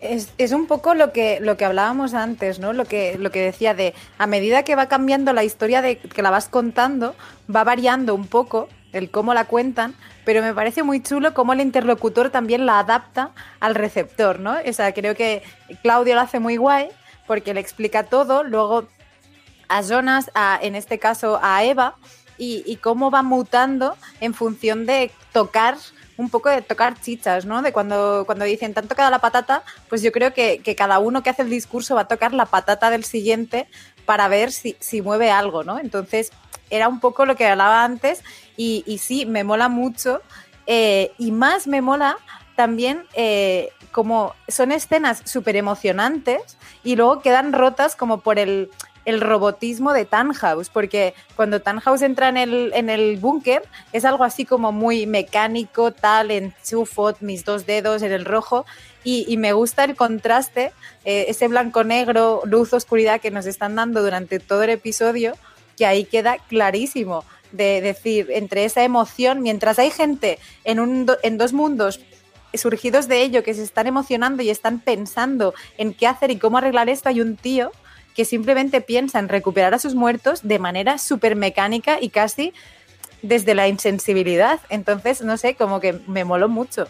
¿A ti, Elena, te convenció este Adam o no te convenció este Adam para irte con él? Sí, hombre, yo ya, a ver, después de, de tres temporadas, este es un Adam ya cansado recuerdo que en la segunda temporada decíamos que pues que si era el malo, que si no sé qué, en realidad solamente quiere morir. Ya lo decía yo la semana pasada, es Phil Connors en Atrapado en el Tiempo. Él solamente o quiere pasar de día o bueno, en este caso es como ya está, o sea, he estado viajando por un montón de sitios y ya, pues sí, pues vamos a, vamos a salvar al townhouse este, que es que además es, eso, o sea, se, se crean dos, dos, mundos paralelos por, por, como lo hablábamos antes, por, por el amor hacia una persona que, que, que, se ha muerto y quiere recuperarla, o sea, por egoísmo también. Y, y, bueno, y que y, lo único que quiere Adam es descansar ya, porque es que no nos han contado cuántas veces ha repetido esto. O sea, no sé Adam si es consciente de eso, pero Eva lo es. Porque Eva, Eva sí que lo tenía claro, y además es lo, que hemos comentado antes, ¿no? Tú me vas a matar, te va a ver mi otra chica, y entonces pues esto volverá a empezar. Y, y a lo mejor esto se ha repetido, yo qué sé, 50.000 veces. Es que no lo sabemos. Entonces, Hombre, se, yo... se entiende que al, no dispararle como que se ha roto el, el, protocolo. No, no, por eso, que ya se ha roto. Sí, sí, no, no, pero sí, eso sí, pero por eso, que no sabemos cuántas veces Eva a lo mejor los tendrá contabilizadas, cuántas veces han tenido que repetir el mismo proceso las tres temporadas, eh, cuántas veces, a lo mejor 100 veces, mil veces, ¿sabes? Entonces, pues se, se cansa, está cansada y a mí yo ya te, a mí esta parte me, bueno, en realidad todo el episodio me ha, me ha gustado, me ha gustado mucho, sobre todo como lo han explicado todo y entiendo perfectamente las, las, nos han, bueno, me han hecho entender perfectamente cuáles han sido las, las decisiones de cada personaje, exacto. Las motivaciones. ¿Y a ti, José Luis, te pareció convincente Adam en, en este momento o, dijiste este tiene otro lado del lado oscuro y prepara algo? A mí eh, soy fácil de convencer. Me voy con cualquiera que me ofrezca un caramelo. Está claro que tenemos. No, añadiría, no añadiría mucho más. José Luis, no te lo he preguntado. Eh, a, mis compañeras se lo pregunté. ¿Tú eres Team Eva o Team Adam? Yo soy. ¿O Team Claudia? Yo soy Team Serpiente. Serpiente, vale. No, Claudia, Claudia, Claudia. Claudia es la serpiente, la serpiente.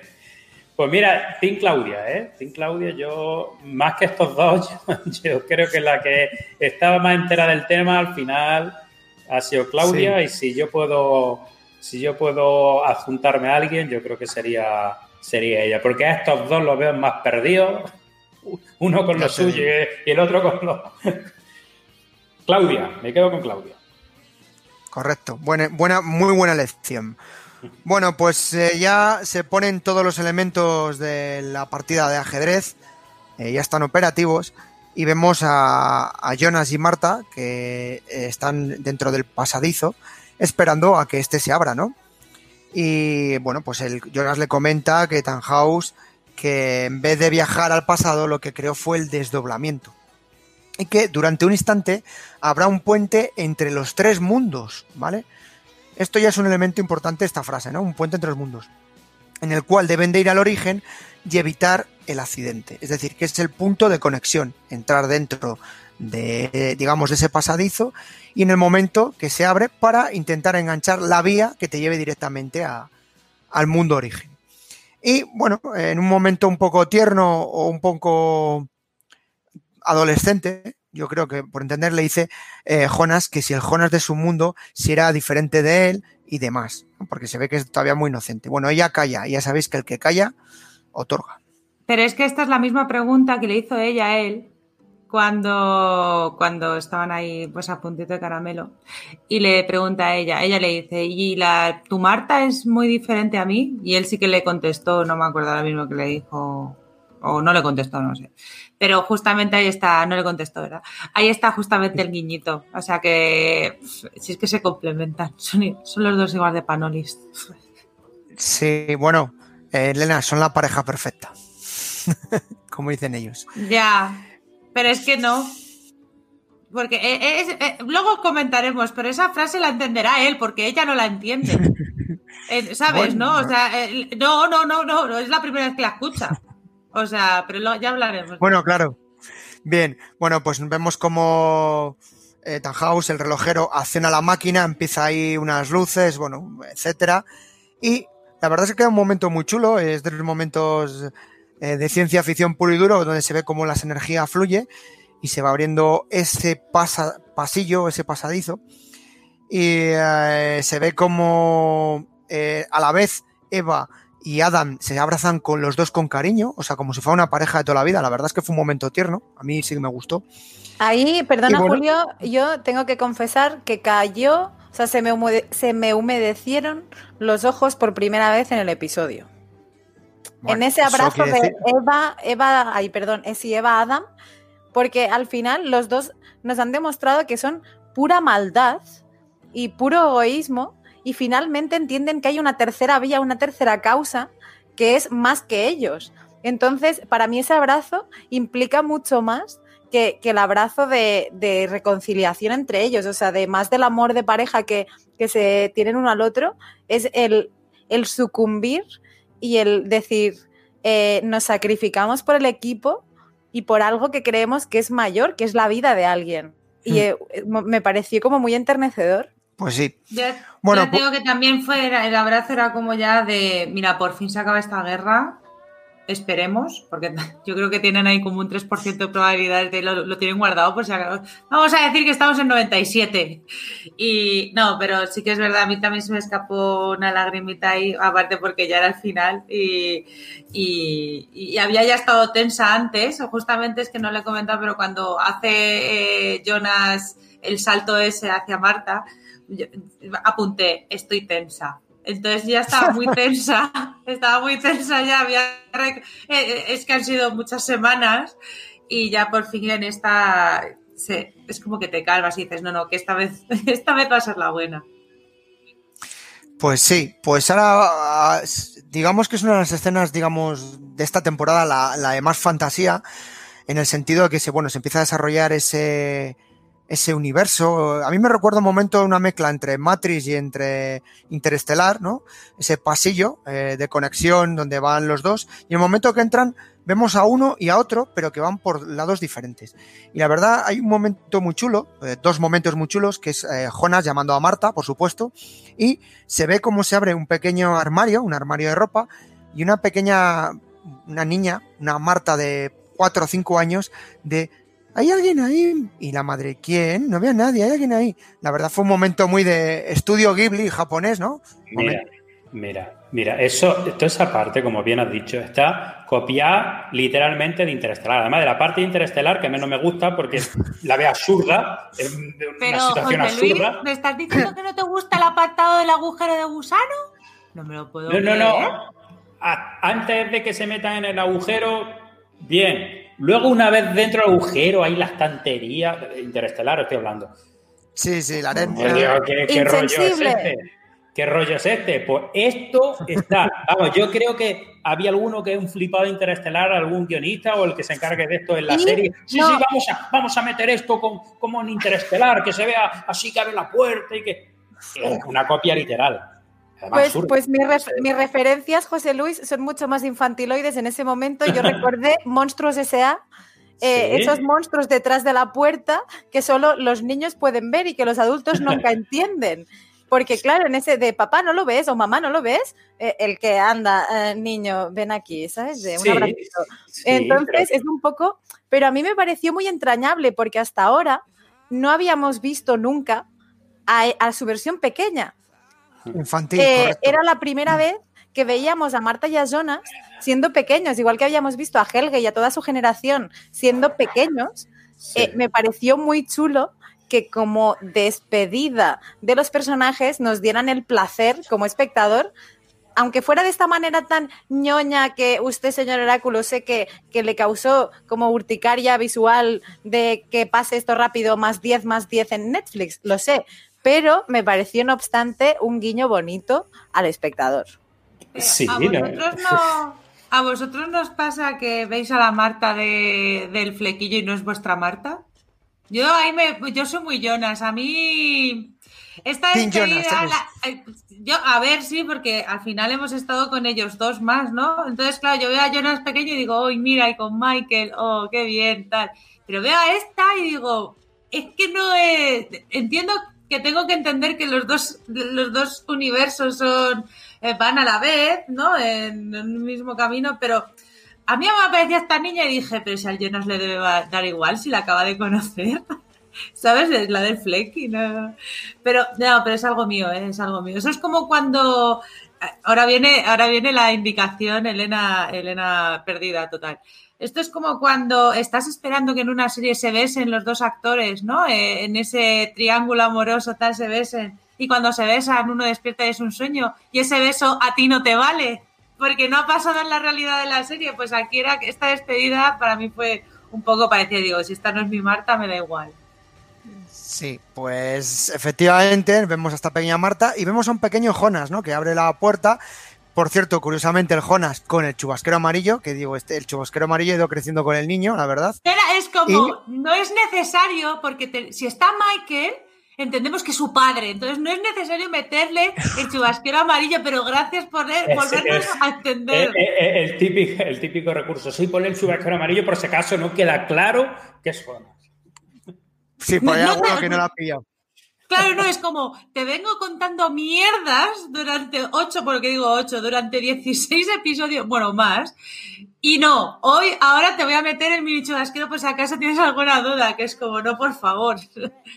Bueno, no os quejéis que de momento a la Marta pequeñita no le han metido ninguna cicatriz en la cara, con lo cual fue algo que ganamos, la ya, verdad. Pero ya, pero ya con el, ya con el flequillo, es la única chica con, ese flequillo en toda la serie, entonces ya sabías que era ella. O sea, te la tenía que recalcar también así. Bueno, pues cuando van los dos personajes hacia atrás al ver ese momento, eh, se golpean uno con otro de espaldas y en ese momento ven una tercera vía, que entendemos que es la vía que corresponde al mundo origen. Y estando en esa tercera vía es cuando activan la bola de viajar, que es la que comentamos que le permitía jugar en ese espacio-tiempo en eso, y eh, desaparecen. Vemos que los dos desaparecen, de, salen de este mundo interestelar, por así decirlo. Una pregunta, una, pregunta. Vosotros también, o sea, yo es que llegó un momento, pues no sabía cuánto tiempo llevaba el capítulo y claro, lo llevaba parando todo el rato, ¿Vosotros creísteis que iban a quedarse ahí? Porque yo lo creí, ¿eh? Atrapados. Yo de repente... Sí, sí, sí. Y este es el final de Jonas y Marta, los dos cada uno en un agujero de gusano. Ahí, fin, sea, dije, hostia, imagínate qué crueldad dejarles ahí para siempre, ¿sabes? Digo, joder, ¿y, tendrían ganas de ir al baño y cosas así o, cómo? Luego ya, cuando veo que... Eh, en esto es lo que estaba pensando mientras estaba saludándose. Imagínate que le da por mear a Jonas y, justo en el momento en el, que, en el que abre la puerta la pequeña Marta. La niña.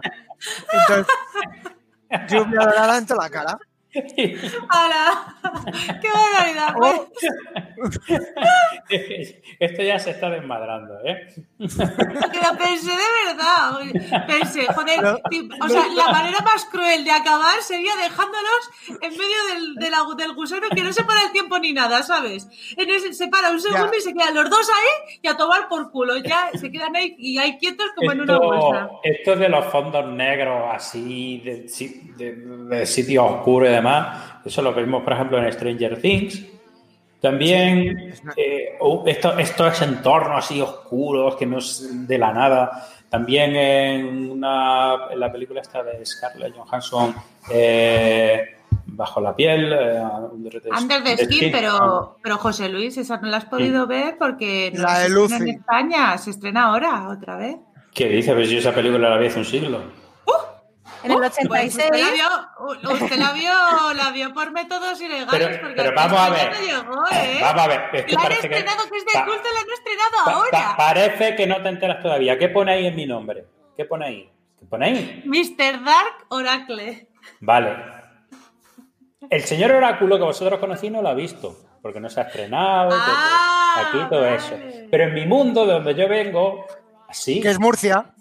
En Murcia, por lo menos Ahora, ahora lo he entendido. Ahora, lo entiende. Ahora lo entiende. entonces en Under, en Under the Skin, que yo no lo he visto, que parece ser que también aparecen, ¿no? Sí, sale un entorno, es un entorno así parecido todo también donde lo que sale. Así no Me os perdáis, no me os perdáis de universo de serie ni nada, que aunque la teoría es muy divertida, la Elena, que cada vez que abrir alguna puerta, pues a uno le tiraba ahí sus excrementos. La verdad es que sería un momento de supervivencia bastante bizarro. No he dicho eso, no he dicho de excrementos ni nada. O sea, he dicho que si a lo mejor ahí no te entraban ganas de ir al baño en ese agujero. Sí, porque es un de gusano, ¿vale? Pero ¿qué, qué podría pasar? ¿Qué De tengo que ¿eh? decir? Pero yo, en- yo lanzo una, una lanza en favor de Elena, que a mí lo que me sorprendió gratamente es que, o sea, de más allá de las necesidades eh, fisiológicas de los personajes, yo en ese punto de no tiempo los vi limpios. Ah, bueno, eso es un de- gran detalle a lo largo de toda la serie, que no tienen excesiva mierda. Bueno, Jonas un poquito, porque el de Jonas no. Jonas, vamos, Jonas eh, quiere competir con nuestro colega de.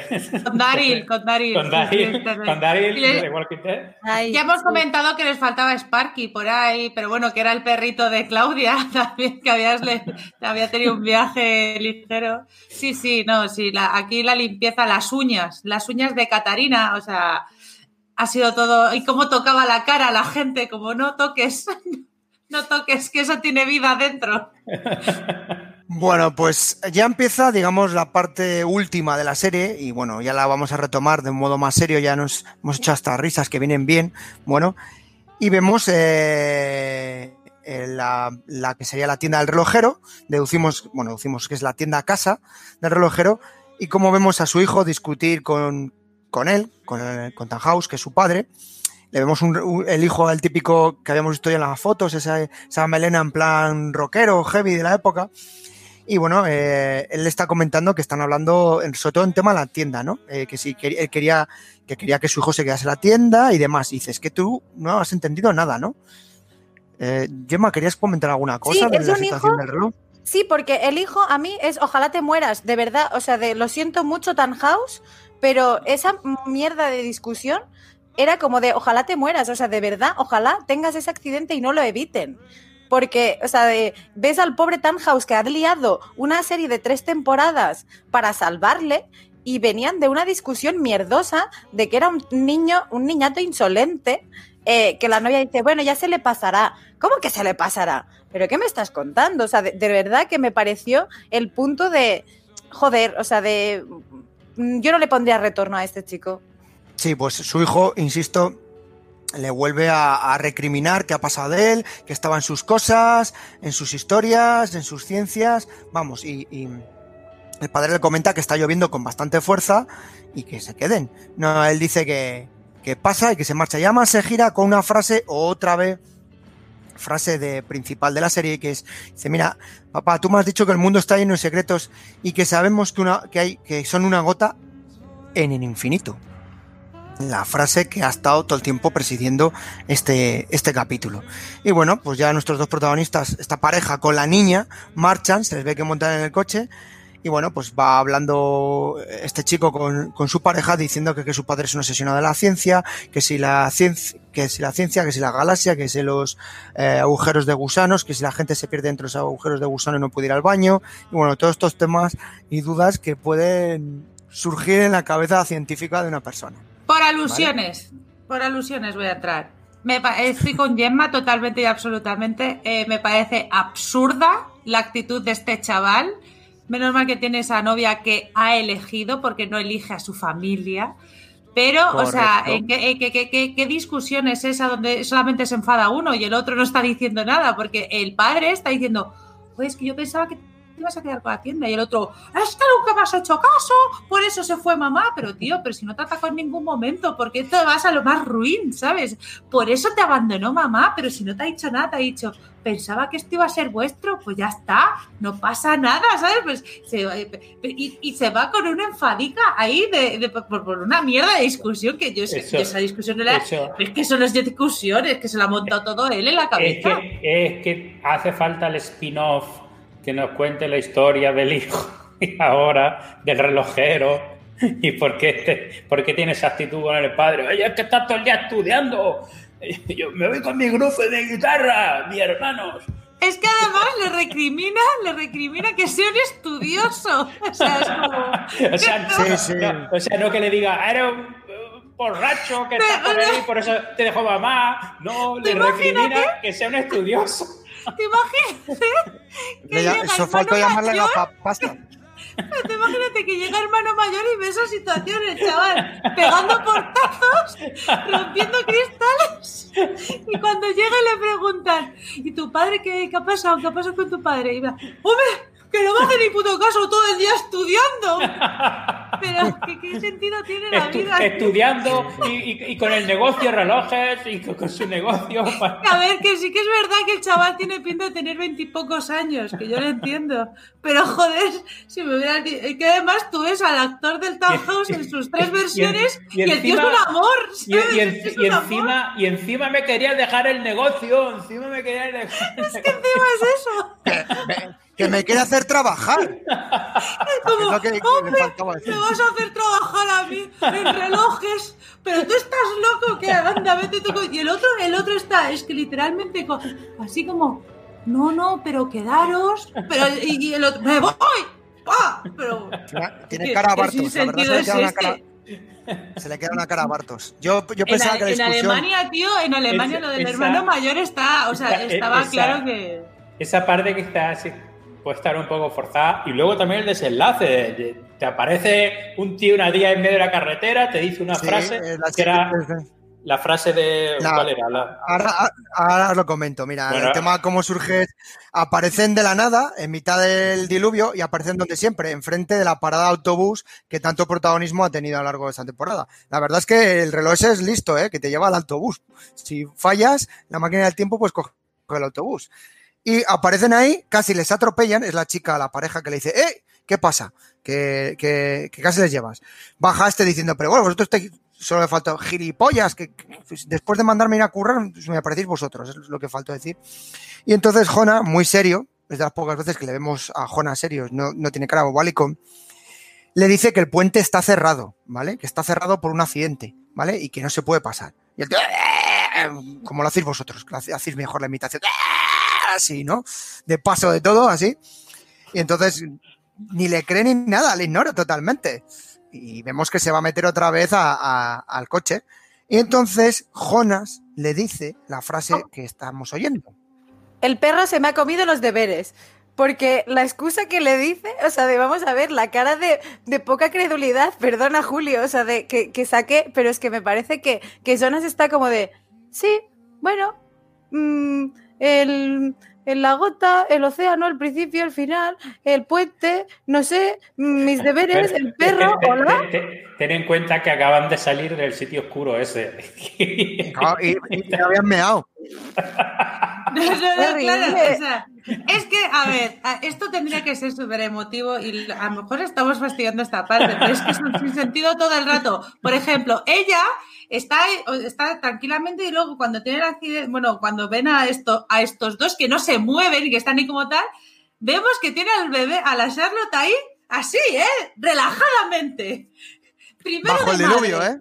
¿Eh? Primero de madre, estamos en el 86, lógicamente, pues los, los cinturones tampoco están. Y qué mejor que cuando eres un bebé, pues tener lo que es el bebé delante y ya está. Y yo le beso a mi marido y tal, mientras tengo el bebé ahí. O sea, el bebé se podría ver. Pobre Charlotte, tío. Es- Esa Charlotte que tenía un reloj que le había hecho su abuelo y, y, y, y esto es súper bonito. Y luego llegan estos dos como si fueran. eh, ¿Cómo se llaman? Los de Blade Runner. ¿Vale? O sea, son los robots. Joder, ¿por qué no, no me sale el nombre? Son replicantes. Sí. Aparecen dos replicantes, Replicantes. debajo de la lluvia y hacen eso así, pi, pi, pi, y, y- y ya le dice tres frases, pues Pero- eso, la frase de. eh, dice- ¿cómo, cómo es la frase de, Sa- de ¿sabe? Rutger? Sabemos que eres una gota de agua eh, y lo que ignoramos es el océano. Y lo que Ruth Jagger decía, estos momentos se perderán en el tiempo como gotas de agua. No, no, eh, Como, o la- sea, que como no, la gran todo, esa- todo. lágrimas en la lluvia.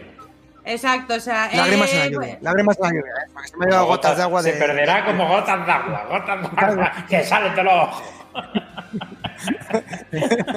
Y si te meas, tira, abre un armario. No, no, es que flipar, es que Jonas es, es un replicante, porque ha visto cosas que e- ese chico Sí. nunca ha visto. Aunque su padre lo estaba estudiando, pero Vamos no a ver. ni puto vamos a caso. ver. Esta, esta escena hay que tragársela y ya está. Es decir, hay que buscar el sentido. Pero por, pero ¿por qué, por qué salir ahí en ese punto? O sea, se meten por el, la cueva esa del mundo y, y van ahí justo al momento y en el sitio donde tenían que estar. Porque van a coger el autobús. He ¿Por dicho qué? que les lleva la parada autobús. No, pero bueno, bien. Entonces, eh, la- ahí reacciona el chico, Y se claro. pillado.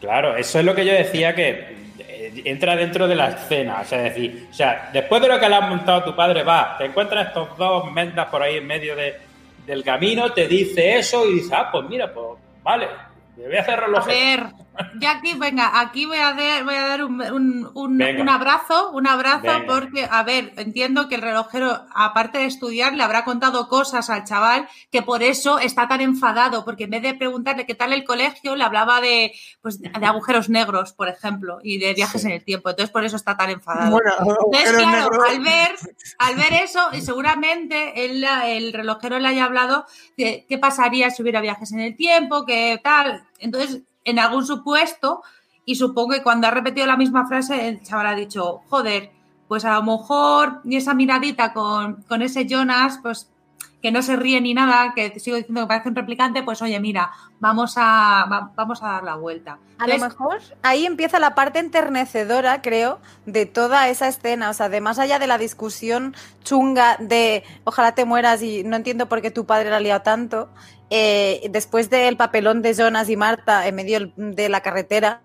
Pero sí que es cierto que ese momento de, de retroceder en el camino, de estar por la carretera, llegar de nuevo a la relojería y, le- y decirle, papá, he visto dos ángeles. Sí, esa es la expresión que dice. No lo dice él, lo dice la chica, la pareja. Dice, es que ha visto Los Ángeles y eh, la escena finaliza muy bien, Gemma, con una cosa que es muy bonita y es que le deja, mientras coge las maletas, le deja a la niña, le deja a Charlotte en brazos, que por lo menos este hombre le coge con bastante más seguridad que su propia madre, que más o menos le hace, toma, toma aquí el muñeco este, ¿vale? Y bueno, me pareció un final de escena muy emotivo, ¿no? De, de cómo esa Charlotte, que ha estado durante tantas temporadas viajando, llega realmente a su verdadero destino, que es estar con su familia y con su, su abuelo. Y ahora, ahora queda la parte última de el final, digamos, de estas tres temporadas, el final de Dark.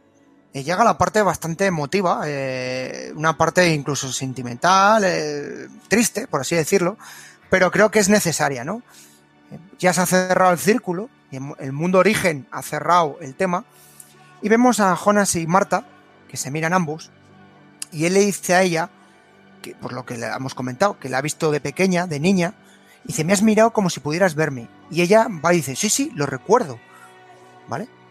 Eh, entonces es un momento así, dice, ella le dice, dice, eh, ella se queda así como mirándole, acercándosele, y él le pregunta si queda, le comenta a él si quedará algo de ellos. Porque claro, al momento que desaparece esta historia, desaparece el mundo origen, el- el- se rompe la creación de los mundos paralelos, dice, pues, ¿quedará algo de nosotros? ¿O solo un sueño? Y entonces, eh, y dice, y nunca asistiremos. Y entonces él dice que no lo sabe. Y lo dice llorando, con los ojos llorando, ella mirando llorándose. Y vemos como poco a poco empiezan a desaparecer en Jonas, en plan también un poco la película de Marvel. Avengers. Sí, de O sea, este, este, sí. este, este los Vengadores. que- Todos que, eh, eh, el, mismo tío, el mismo tío que flipado, que se vio Interestelar, este dijo, hostia, vamos a meter esto como Interestelar y esto como un Avenger, ahí que se vayan desafiando. como lo ven- sí, momen- fue pues eso, faltaba ahí el puño de Thanos, que él realmente era el relojero que le tenía, sinceramente, eh, tenía el puño de Thanos. Y bueno, yo pues eh, está la verdad, esperando un señor Star, me siento mal. Está esperando ahí al pobre Spiderman. Señor Star. Ay, pero a ver. Sí, termina Julio, bueno, termina con la eh, última frase. finaliza un poco, em- empiezan a desaparecer y antes de que empiecen a desaparecer del todo, eh, se agarran de las manos, la agarra él de las manos, los dos agarrados, y le dice, somos la pareja perfecta, nunca dudes de eso. Y se ve a los dos llorando cómo van desapareciendo. La verdad, bueno, Eh, me parece un... Que Eh, quiero eh, recalcar otra vez, un segundo yema de esto solamente quiero recalcar que esa Marta es la primera vez que escucho frase. O sea, que tenemos tiene- esta frase tiene sentido para Jonas y para el resto de personas que la hemos visto la serie entera. Pero para esa chica no tiene sentido. Además, ¿qué, qué pareja de qué? Si no te acuerdas de mí, ¿qué, qué pareja perfecta somos? Tú y yo no. Tú y, y la otra yo, pues sí. Y ya está. Eso es lo que a mí me, me escamó más, que es muy bonito ponerlo aquí, pero no es ella. Yo, eh, entre ellos y ellas, y Thanos y Avengers, eh, como buena Jubian, eh, la gente ha visto al doctor regenerarse. Y, y para mí era un momento, o sea, de cuando un doctor se regenera, es que acaba su ciclo y, y empieza con una nueva apariencia, con una nueva forma. Y, yo ahí, pues empecé a llorar eh, muchísimo porque esos personajes hacían como el doctor, o sea, se regeneraban en, la nada, pero, o sea, de, de la misma manera que el otro vio de Avengers y, era como un momento muy espectacular, creo que en Doctor Who el mismo efecto causa eh, una sensación contraria, que es la que yo empaticé, ¿no? Mi, mi referente Jubian de, de eso. Entonces, eh, me parece brutal eh, la manera de, de desaparecer, de cómo se van desvaneciendo esos personajes que, que nos han marcado durante tres veranos eh, y un montón de años distintos. O sea, luego vemos también eh, ese momento de, de Eva y Adam que, que están cogidos de la mano. O sea, de ya más allá del abrazo, el coger de la mano, que es lo que utiliza la gente cuando viaja en la pelotita. O sea, de mm, me parece sublime eh, cómo empieza esta recta final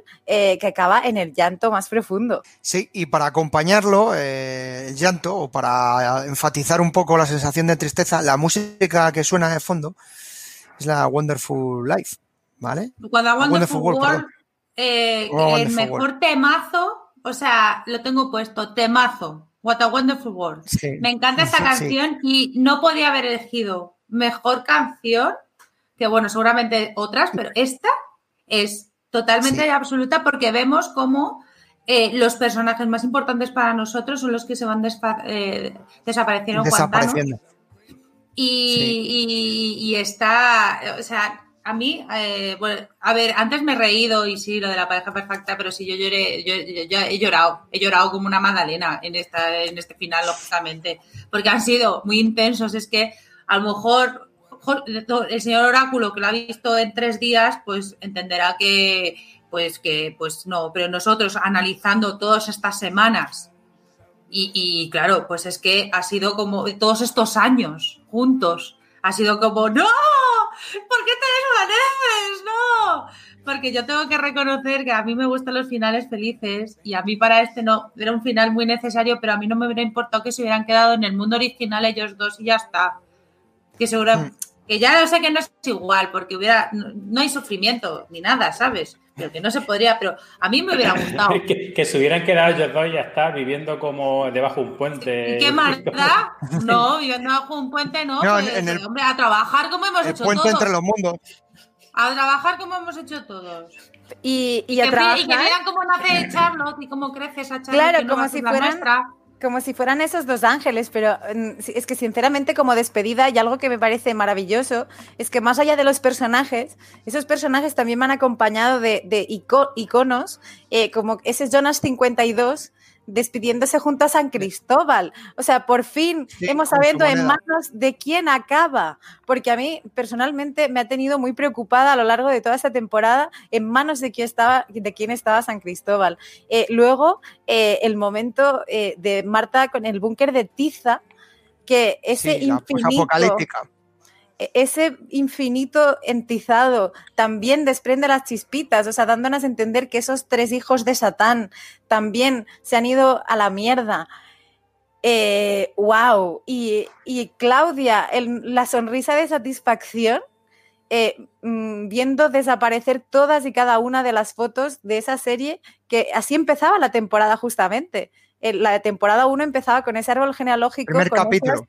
Claro, el primer árbol genealógico con las primeras cuerdecitas. O sea, me parece sublime eh, cómo el principio ha sido el final y el final a su vez es el principio de ese nuevo mundo eh, como lo conocemos o como nos lo dan a conocer. Pues sí, efectivamente, Gemma, eh, vemos desaparecer, como has dicho, a Adán Eva, a, a nuestro protagonista Jonas de 1888, a esta Marta posapocalíptica y finalmente a esta Claudia, que desaparece en todas las fotos y con una lágrima en el ojo. La última escena que se ve es una lágrima en el ojo cayendo. Y ahora llega el postre, el postre final que la verdad eh, a todos los miembros del equipo de La Constante nos ha sorprendido. Nos ha sorprendido por alguno de los personajes que van a salir. Y entonces vemos la casa de Jonas, la casa que siempre hemos vinculado a Jonas, bueno, que también luego vimos que fuera Caterina de Marta, según el universo que era, pero siempre la vinculación era la, la casa de Jonas. Y entonces vemos eh, eh, una imagen que se ve un cuadro, en el cuadro la foto de tres personas, en este caso vemos a Claudia Regina y a un señor. ¿Quién es ese señor? Pues el señor que ha comentado anteriormente eh, Gemma, el señor Doppler, ¿vale? que- de mayor, que como no tenemos imagen de él, en- entendemos que es ese señor, ¿vale? Está en un de cuadro. mayor, si tenemos imagen, ¿no? No era no cuando estaba. Es el señor silla de ruedas. Claro. eh, el de la silla de ruedas, correcto, cierto. en la segunda cierto, temporada estaba ahí. Claro, como ahí está de pies, pues ya me, me rompió un poco eh, la imagen, ¿vale?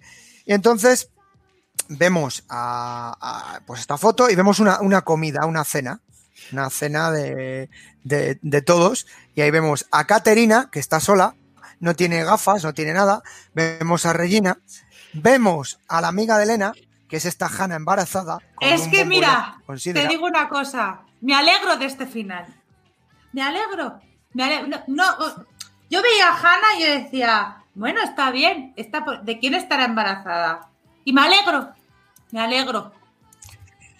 Y vemos a Peter, vemos a Weller, que se ve una marca en el ojo, pero no ha perdido el ojo, y vemos al hermano de Weller, o hermana en este caso, ¿vale? Porque en, un universo era mujer, en otro hombre, en fin, y aquí les vemos todos, eh, pues haciendo una cena de amigos, tan contentos, todos de buen rollo y tal, y se va la luz.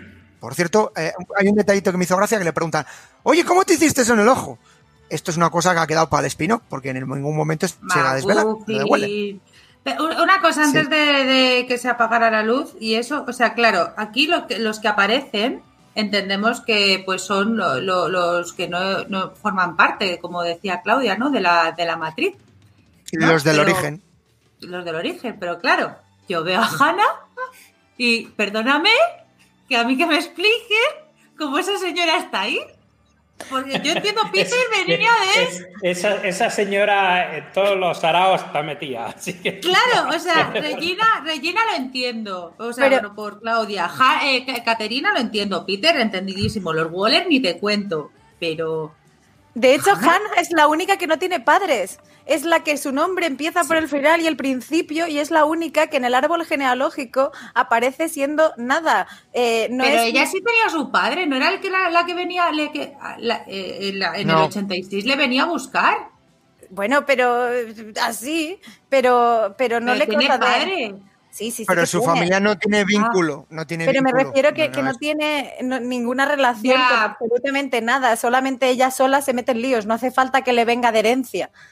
Pero entonces Peter es hermano de. Peter es hermano de, de Regina. No, No, Helge. No. no. Helge es hermano y Peter es su so- Claro, es de padre, o sea, comparten padre, pero no comparten madre. Entonces sería eh, tío, sobrino. Entiendo que ahí se sigue, sigue habiendo parentesco, ¿no? Claro. O, o Helge, o Helge, claro, es que no sabemos si Helge. Helge tiene que estar porque si no, no estaría Peter. TikTok. O sea, aquí, TikTok, TikTok. TikTok. Bueno, da igual, entendemos que sí. Pero en Eh, fin. Compramos. Bueno, pero que Hanna no sé qué pintaba ahí, porque si nos explican esto, Hanna, Hanna era la semilla de todo. O sea que, Bueno, bueno, Ah, y, y con Weller no había tenido momento rollito, le tiene el mundo origen, siempre tiene ahí. Eh, es que- bueno, es que en el Pero- momento, que, que- que, por favor, es que el momento que aparece el Waller al lado y que está embarazada de él, digo, ¡date, el que faltaba! No se había tirado a medio pueblo cuando por fin ya tienes ahí al pobre chaval este que en un universo sin ojo, en el otro sin Pero está brazo. entero, aquí está entero, joder. O sea, Pero de- está digo, enterito, claro, está aquí está enterito. que entero. sepamos. Pero lo, Que lo sepamos, que me claro. parece más sublime del momento es que eh, había causado, eh, de hecho, en las redes, o sea, de ahora que he podido entrar en Reddit y he podido leer acerca de, de la serie, eh, sacaba mucho, mucho, muchas chichas las teorías que podían llevar a que Waller fuera alguien o por qué le faltaba el ojo. De hecho, eh, el momento en que dice, es, es como cuando intentas hablar, cuando somos muchos en la constante, intentas hablar entre el bullicio y, tú, "Ah, ah, ah, ah", así, y de repente él como de, sí, el verano de, mm, me pasó que, mm, uh, se ha ido la luz, me cago en su puta madre, o sea, realmente que se haya ido la luz me da igual, pero yo quería saber por qué ese hombre se quedaba sin ojo. Que da igual, o sea, es que, es que el Waller este, yo he siempre sido una fiel eh, de- deseosa de que por favor que los hermanos Waller tengan un papel súper importante en esta trama y no han tenido nada. O sea, Bueno, pues, nada. pues son, como que no, son los que quedan vivos. o sea, ¿te parece no, poco? pero ya, no, pues sí me parece poco. Me parece poco porque eran personajes que podían haber jugado un papel súper guay y al final les- no, no, no, no tenían nada. Entonces me da, me da un poco Bueno. de rabia que encima haya acabado esta así. Pero bueno, está bien que estén Pues, vivos. ¿eh? Fíjate, Está bien, está fíjate bien, bueno. toda la trama del policía este de la temporada Bueno, pasada. es que lo hemos olvidado, pero ese policía, actor, actor que apareció en Malditos Bastardos y tal, o sea, de repente desapareció. O sea, no, no supimos No, nada más es que, es incluso la gente lo estaba relacionando como que era el hermano de ese eh, al que había matado y que se había hecho con el carnet el, no me acuerdo el nombre Sí, del personaje. Alexander, Alexander. Alexander, Alexander Tiderman. Eh, eso se quedó sacado al final ahí en el aire. Ya no, está. aparece una foto suya de muerto. Claro, ¿no? sí, Eh, claro, eh, murió en la- aparece ahí en la muerto y ya está. Y ya está. Claro. No, Sí, es acabó. Hubo, hubo mucha gente que se empezó a montar películas de este tipo y al final, pues ya está, la quedó ahí en nada. Un elemento que han metido a mayores y bueno, esta gente dejan estas pequeñas perlitas. Bueno, pues se va la luz, efectivamente, se va la luz, empieza ahí y dices tú, bueno, cada que se va la luz en esta serie pasa algo, ¿no?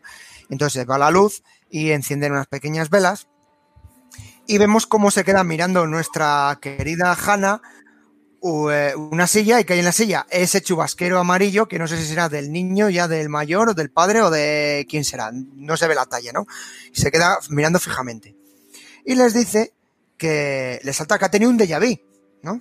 Dice, tenía un déjà vu, que, lo sonó, que anoche soñó que eh, ese instante, el que se iba a la luz, pero porque era el fin del mundo, eh, que todo estaba bien, porque desaparecía todo, que todo había acabado, que no necesitaba nada, que solo había oscuridad, que ni el ayer, ni hoy, ni el mañana, un poco lo que hablaba nuestro querido Adam del paraíso, ¿no? Lo que habían planteado Adam del paraíso, pues aquí lo vuelve Hannah a mostrar indirectamente. Entonces Regina dice, si se acabara el mundo, ¿qué deseo pedirías? Y claro, saltan, un mundo sin Widen. Claro.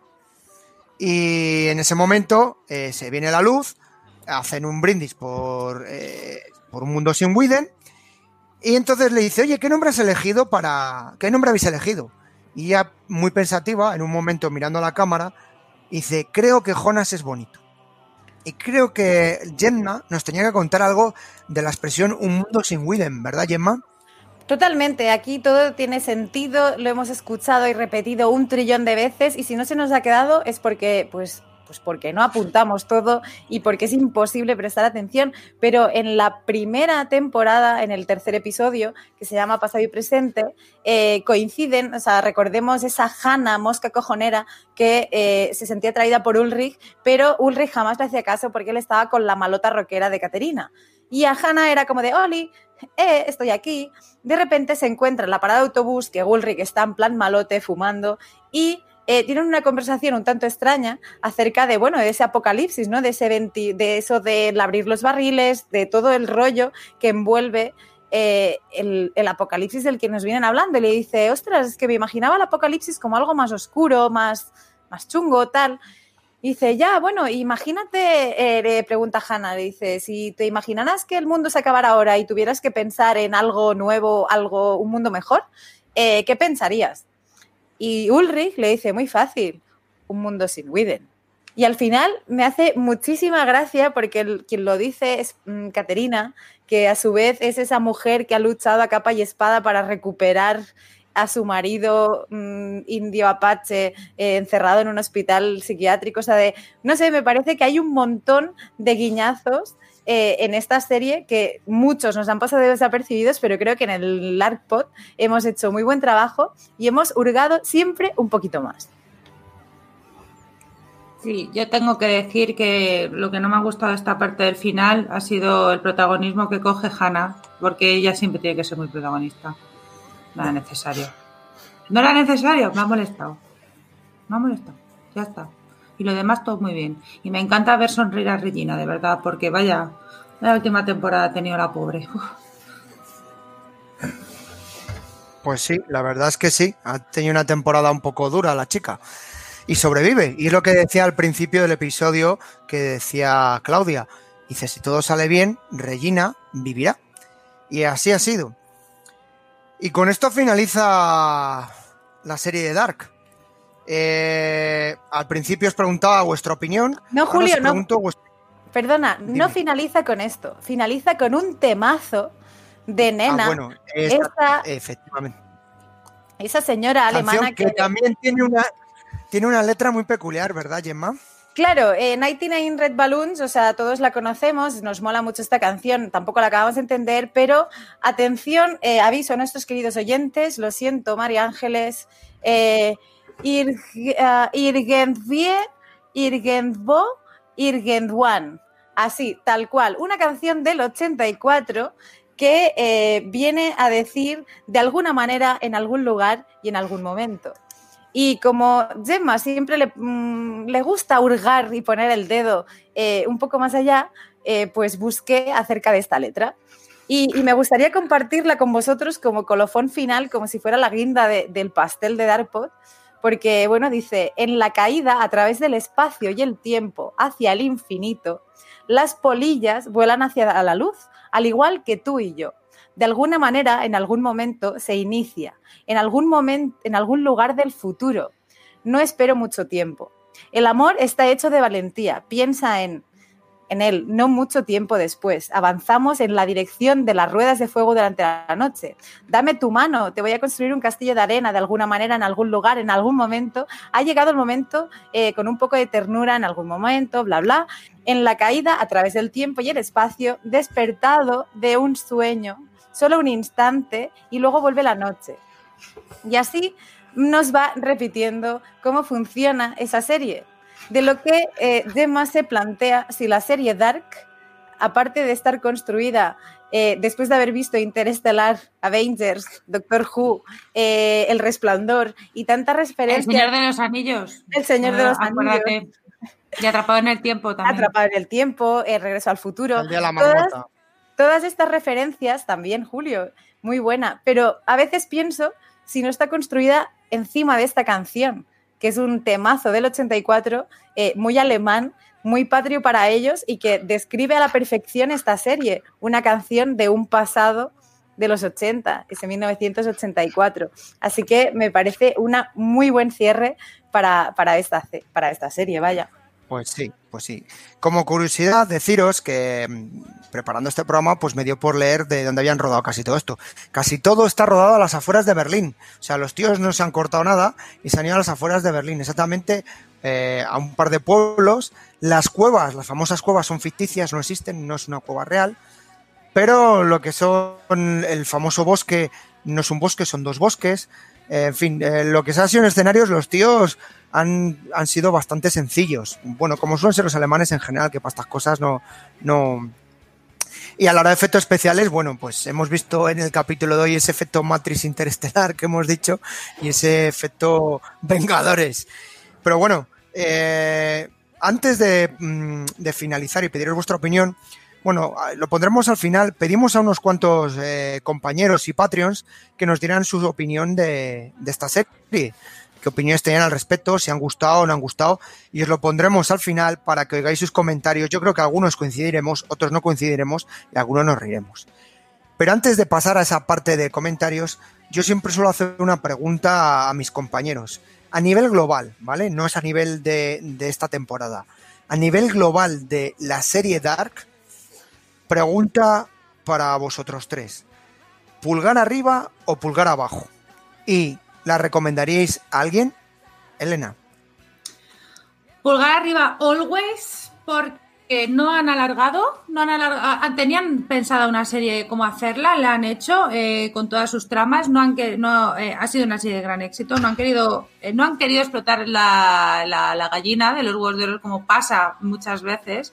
Y, eso se ha visto claramente en el producto. O sea, la serie es brutal. Yo no es que la vaya a recomendar, yo es que la recomiendo ya aún sin haber terminado, sin haber terminado hasta hoy la tercera temporada y porque, porque de verdad si, claro, te tiene que gustar esto de los viajes en el tiempo, porque por ejemplo los padres de mi novio intentaron verla y no, pues no les gustó tanto. Pero a, a la gente que sí que les apasiona, pues eso, la ciencia ficción y tal, creo que, que es una seriaza, es corta, eh, te, te, es buena y te aleja también un poco también de otros de, de, de, productos más americanos también se puede ver que, que, en Europa se hacen series cojonudas y bueno esta es un esta es un gran ejemplo Así que para mí ha sido una experiencia brutal, no solamente por el Dark Pod, sino la serie en sí. Eh, para mí ha sido una de mis favoritas.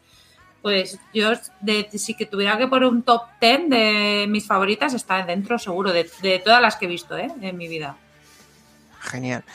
Gemma, pulgar arriba, pulgar abajo, ¿y la recomendarías? Pulgar arriba, muy arriba.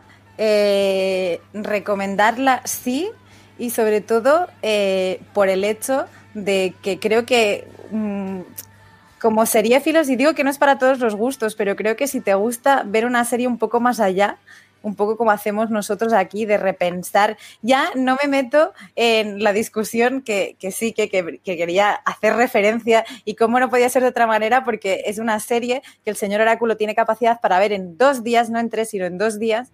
Pero sí que es cierto que el resto de, del universo real de este mundo primigenio necesitamos ver semanalmente para entender y digerir.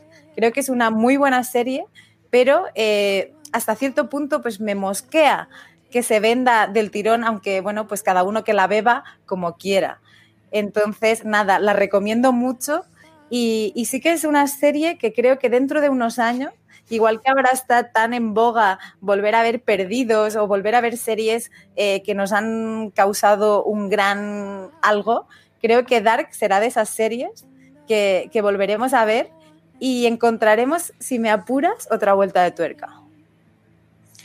Pues sí, la verdad es que sí. Y seguramente además es una serie que en, eh, comentamos que en un segundo o tercer visionado encuentras muchas cosas. José Luis, te hago las mismas preguntas y una tercera más. Pulgar arriba o pulgar abajo, ¿la recomendarías?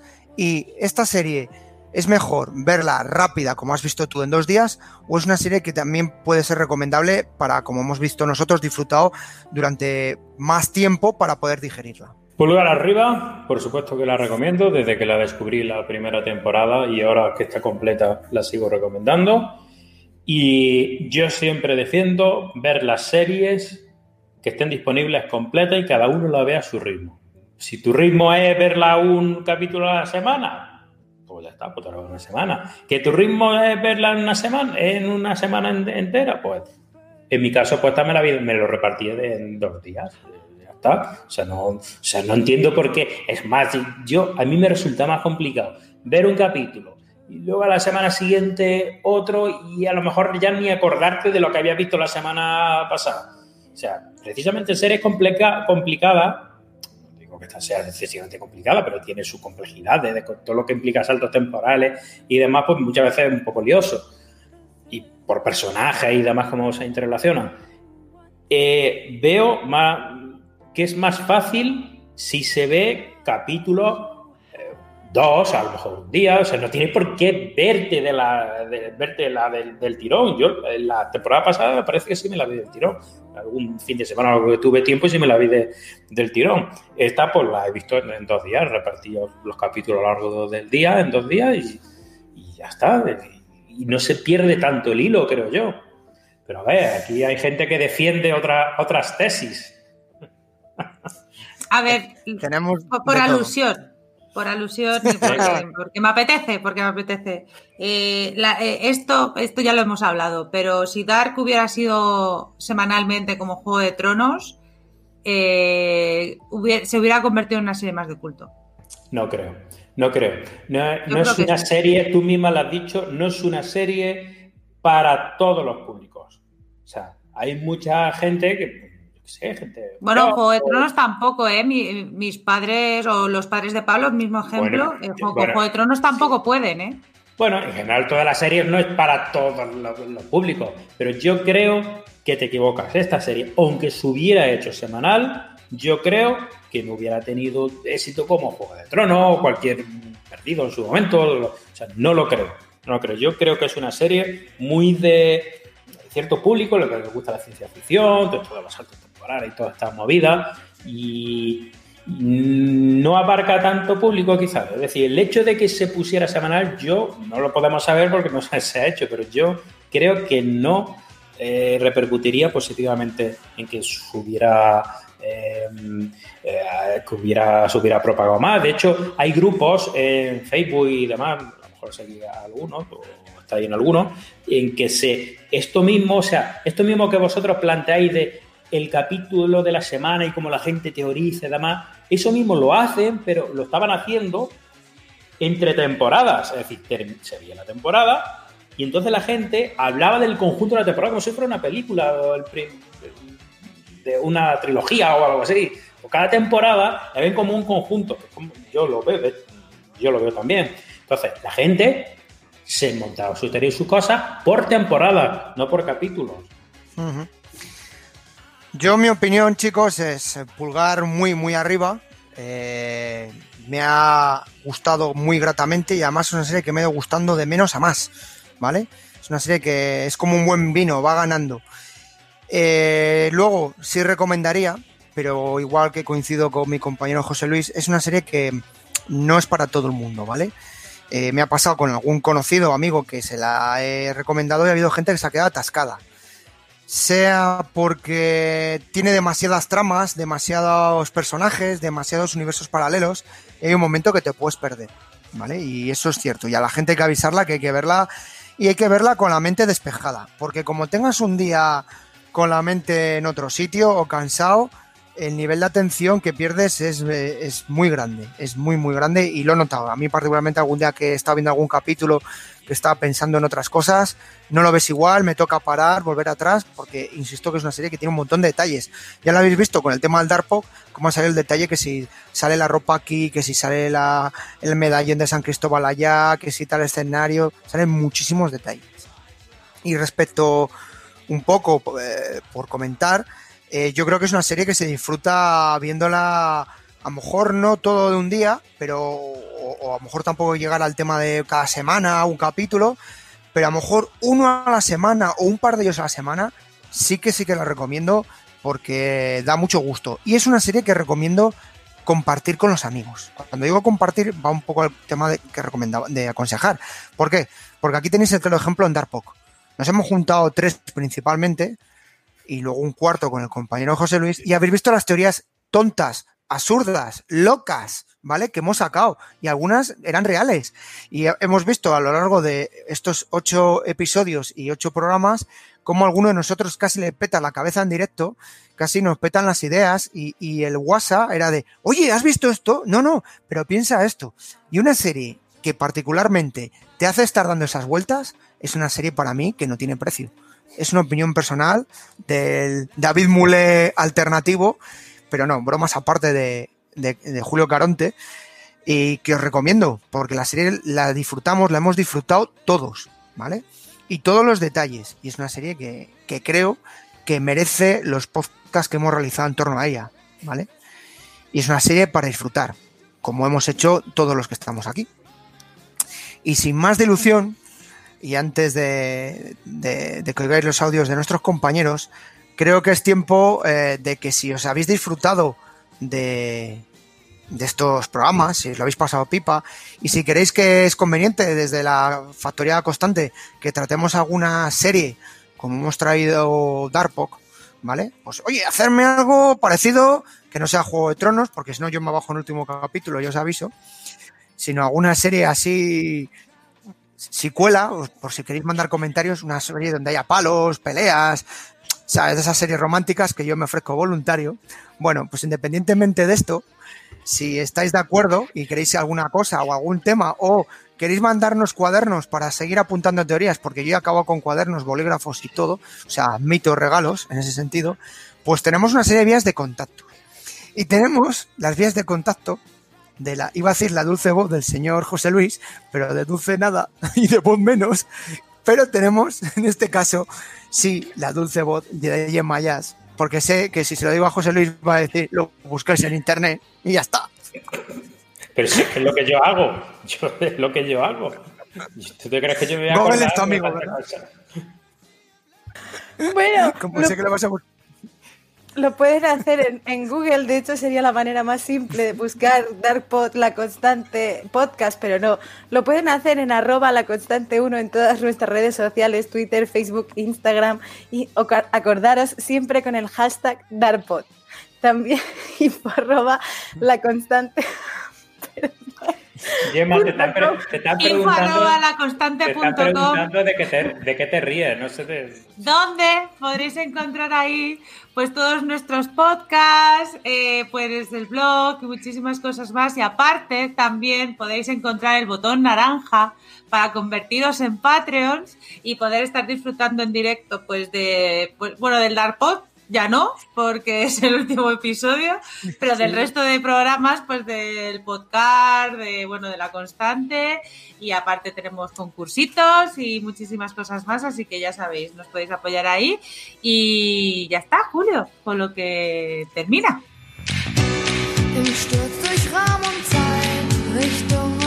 Pues como dijeron en el Titanic, ha sido un placer tocar con ustedes, señores y señoras. Así que ha sido un placer tener al lado mío a Elena. Así que un placer, caballero, señorita, en este caso. Caballero, pues nada, un placer para usted, Ya. señora. O sea, Ha eh, sido, ha entonces- sido un... Entonces, Julio, ¿qué, qué pasa con el, con el, con el Darkpok? Se, se, se hunde como el Titanic ahora ahí. Va a un mundo alternativo, es así, compañeros, va a un mundo alternativo. El problema es que estamos empezando a desaparecer, ya cada uno se nos ve ahí, ya la bolita es así, tío, he visto aquí el guante de Thanos así, a un calvo aquí, morado. Y no es PJ, pintado de morado. Así que no, no, un placer, Bueno, Elena, un placer, un placer. aquí. Un placer, Julio, tenerte también como, como, como, como has dirigido el podcast, que era una labor complicada, pero siendo el David Mule alternativo lo has hecho muy bien, así que muchas gracias. Ha sido un placer tocar contigo en esta banda y nos hundiremos juntos, pero lo haremos bien. Por supuesto. Y la siguiente compañía de orquesta es nuestra querida Gemma Jazz. Un placer, Gemma. Un placer compartido y, y de verdad eh, esas risas eh, son las que me llevo de todo este programa, de todo este proceso y camino que hemos hecho hacia el infinito, hacia adelante y hacia atrás, porque eh, el Dark Bot es esto, es teorías, familia, amigos y, series, la constante series. Así somos, nos podéis seguir en la página web, como decía Elena, laconstante.com, donde dejamos el testigo a toda la factoría y a todo nuestro contenido. Y nada, gracias oyentes por habernos escuchado semanalmente, un placer y que tengáis muy buen verano para los que lo escucháis así, tal cual. Nada, un besazo y hasta pronto. Y por supuesto a nuestro artista invitado, a nuestro murciano, sí, que es nuestro señor José Luis Román, el señor Oráculo o el PJ alternativo. Eh, Yo vengo de otro universo, ¿eh? A mí no me busques lío. Que ya está, encantado, como hice la temporada pasada, como ya sabéis que yo no me puedo esperar, yo tengo que ver las cosas rápido. Eh, pues ya está, encantado de haber estado también en el último episodio. Ya está, digamos, no lo hemos pasado bien, creo yo, con el Dark Pork. Dark Pork. Dark Pork. La verdad ha sido, ha sido muy divertido este último episodio que nos ha pasado de todo, eh, pero bueno. Hemos grabado programas que nos han llamado en directo, en mitad, bueno, se nos ha ido la red y nos ha pasado de todo, macho. Ya falta Tú- salir un tú gran. verás, tú, tú hasta te has ido al mundo oscuro ese de, del sin. A mí me. Pero oscuro, macho, vamos, más que el culo de un grillo, ya te lo digo yo. O sea, ha sido de todo, ¿eh? O sea, solo ha faltado el, la, lástima que la gente nos oiga, pero los que ven el directo eh, por YouTube, nos ha faltado un merlo de esto, que salga aquí unas bolas. El único que ya nos ha faltado por acabar. Pero bueno, ha sido una gozada y me lo he pasado pipa. Así que sin más, nos vemos en el siguiente programa que realicemos en la Factoría de la Constante. Y si no, buscarnos en la Constante. Un placer, señores y señoras. Chao.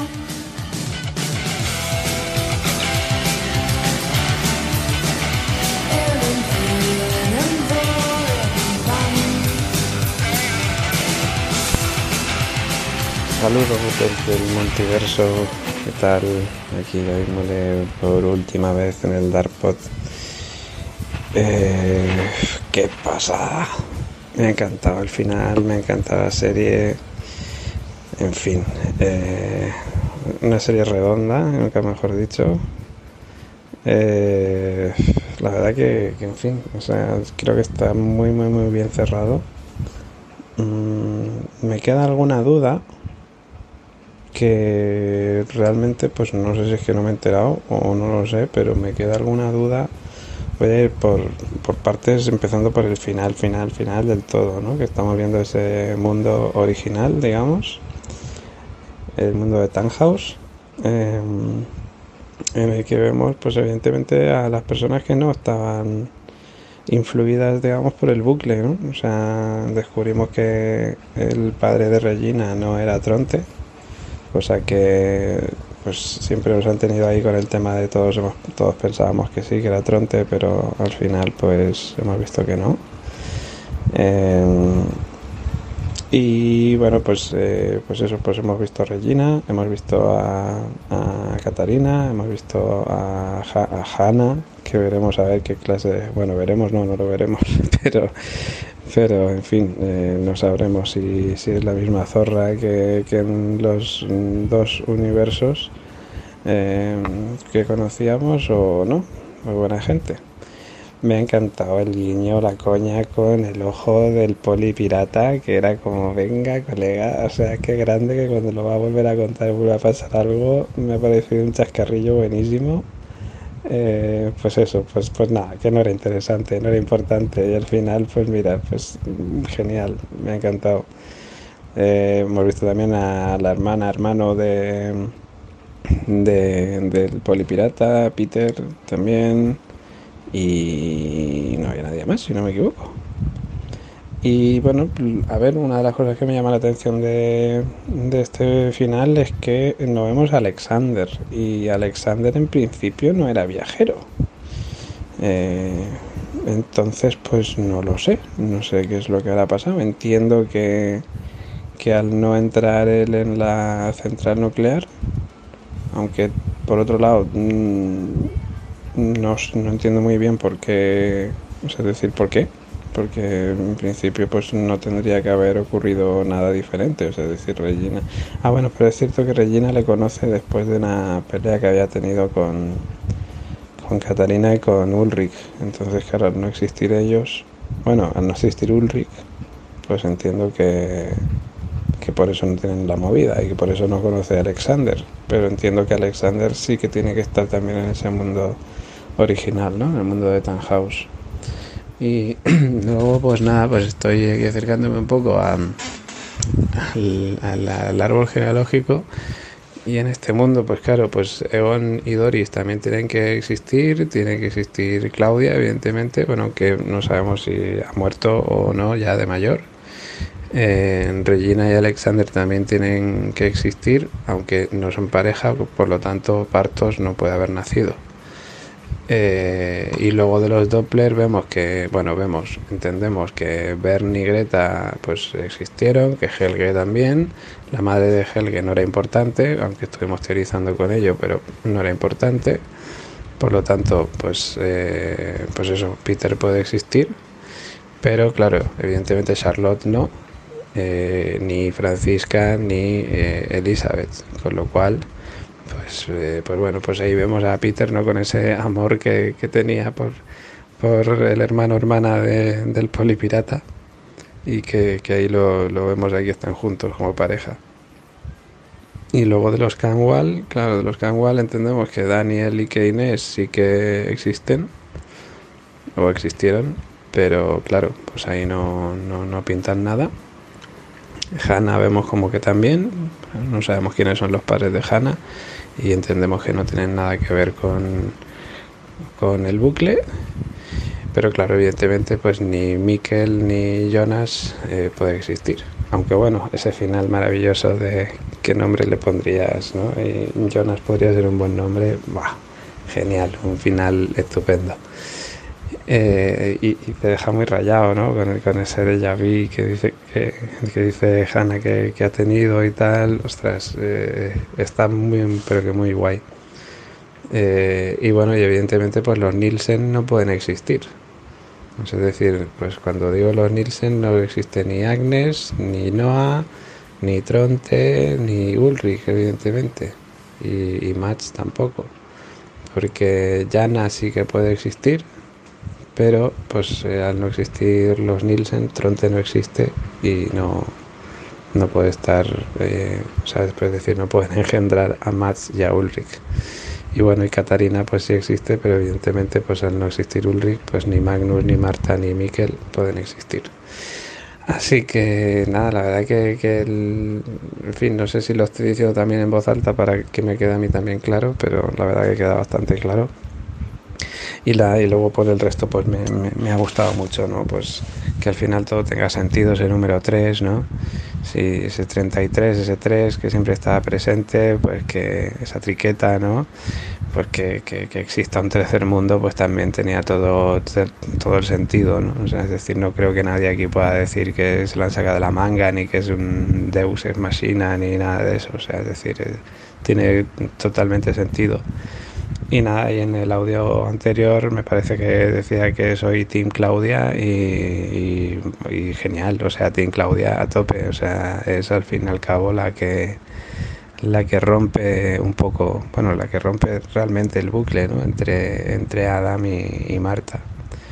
Y luego, pues nada, pues Penilla, Penilla porque se acaba la serie, Penilla por, bueno, pues por los pobres Jonas y Marta que tenían un amor imposible, pero que bueno, pues ellos se siguen considerando la pareja perfecta pese a, a ser mm, tía y sobrino, pero bueno.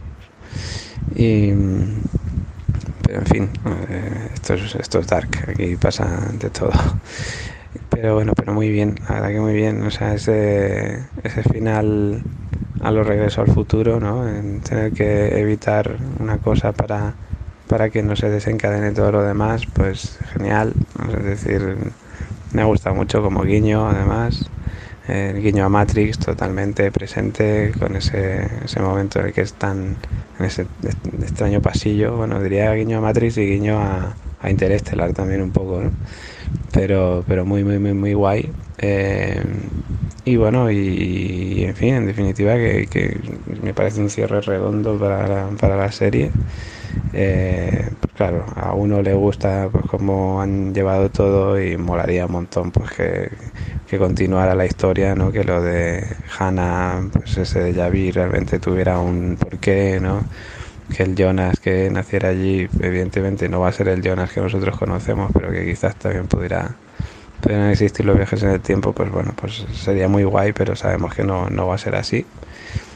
Y luego, pues bueno, empecé a tener dudas, ¿no? Con el tema de, de bueno, de cuando se meten en la cueva, ¿no? Que digo, pero vamos a ver, no puede ser que, que viajen en el tiempo si la cueva eh, no, no funciona, ¿no? Es decir, no debería de funcionar, pero ahí está bien aclarado también que ese incidente del año 86 que, que habían mencionado en alguna ocasión así de, de, pasada, pero que nosotros no conocíamos muy bien, pues lo han explicado con, con ese experimento de Tannhaus, ¿no? Con, con esa, ese experimento para viajar en el tiempo que al final lo que hace es crear dos mundos paralelos, ¿no? O sea que genial. Y luego, pues bueno, eh, tenía también la duda de qué pasa con Sigmundus, ¿no? Eh, también existe, claro, en, ese mundo original. Eh, lo que pasa es que nunca llegan, entiendo, a, a lograr eh, abrir ese pasadizo, ¿no? Para, para, poder viajar en el tiempo. Lo que, lo que me lleva a pensar que, pues en una hipotética, aunque ya como he dicho antes, no va a pasar, pero si hicieran una cuarta temporada, pues tendría sentido que, que pudieran tirar por ahí también, ¿no? Que pudieran abrir esa ese pasillo, ¿no? De las cuevas y poder viajar en el tiempo. Pero claro, ya estaríamos hablando de, pues eso, pues de una cuarta temporada que no que no va a ocurrir. Pero desde luego súper guay. Eh, prácticamente aclarado todo. Bueno, de hecho, aclarado todo. Eh, simplemente pues bueno pues el detalle de Alexander que hubiera estado bien pues saber algo de él pero tampoco era un personaje tan tan tan importante así que no, no pasa nada y nada y por lo demás pues en fin que me despido que, que mando un audio muy pero que muy muy muy muy muy largo. Eh, lo siento mucho por ser tan pesado pero bueno ya que no puedo estar con vosotros en el podcast pues por lo menos eh, mando mando audios para para bueno para decir dejar constancia de que sigo la serie de que estoy flipando. Bueno ya he terminado de flipar pero joder es que me voy a volver a ver el final es que me ha gustado mucho. La, la elección de la música también me ha parecido brutal los efectos de esta temporada están genial bueno todos los de las tres temporadas pero están genial el casting es brutal, es decir, ya lo dijimos, ya lo hemos dicho, pero es que el casting de esta serie es una maravilla, el maquillaje es, es cojonudo, es decir, es una serie totalmente redonda, eh, se nota que los alemanes hacen las cosas bien y con el tema de las series pues se han puesto mucho las pilas porque, porque están sacando seriotes como, como este o como puede ser Babylon Berlin, aunque es evidentemente pues un tipo, es un género distinto, ¿no? Pero, pero en fin, con mucha pena de que se termine Dark, de que se termine Darkpot. Eh, estoy deseando escuchar el podcast, escuchar vuestras impresiones, daros las gracias por, por, por haber estado ahí, dando eh, al pie del cañón, ¿no? Y en fin, que nos escuchamos en más series de la Factoría La Constante. Un abrazo y se despide Doimule desde el multiverso hasta el próximo podcast de La Constante. Chao.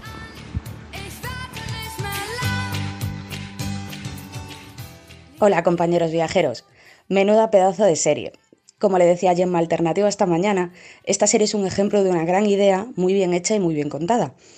Esta semana no puedo veros en directo, pero estoy deseando escuchar vuestras opiniones y ver cómo a Elena le explota la cabeza en directo. ¿Qué, Julio? ¿Te bajas? Vecinos, estéis en la línea temporal que estéis.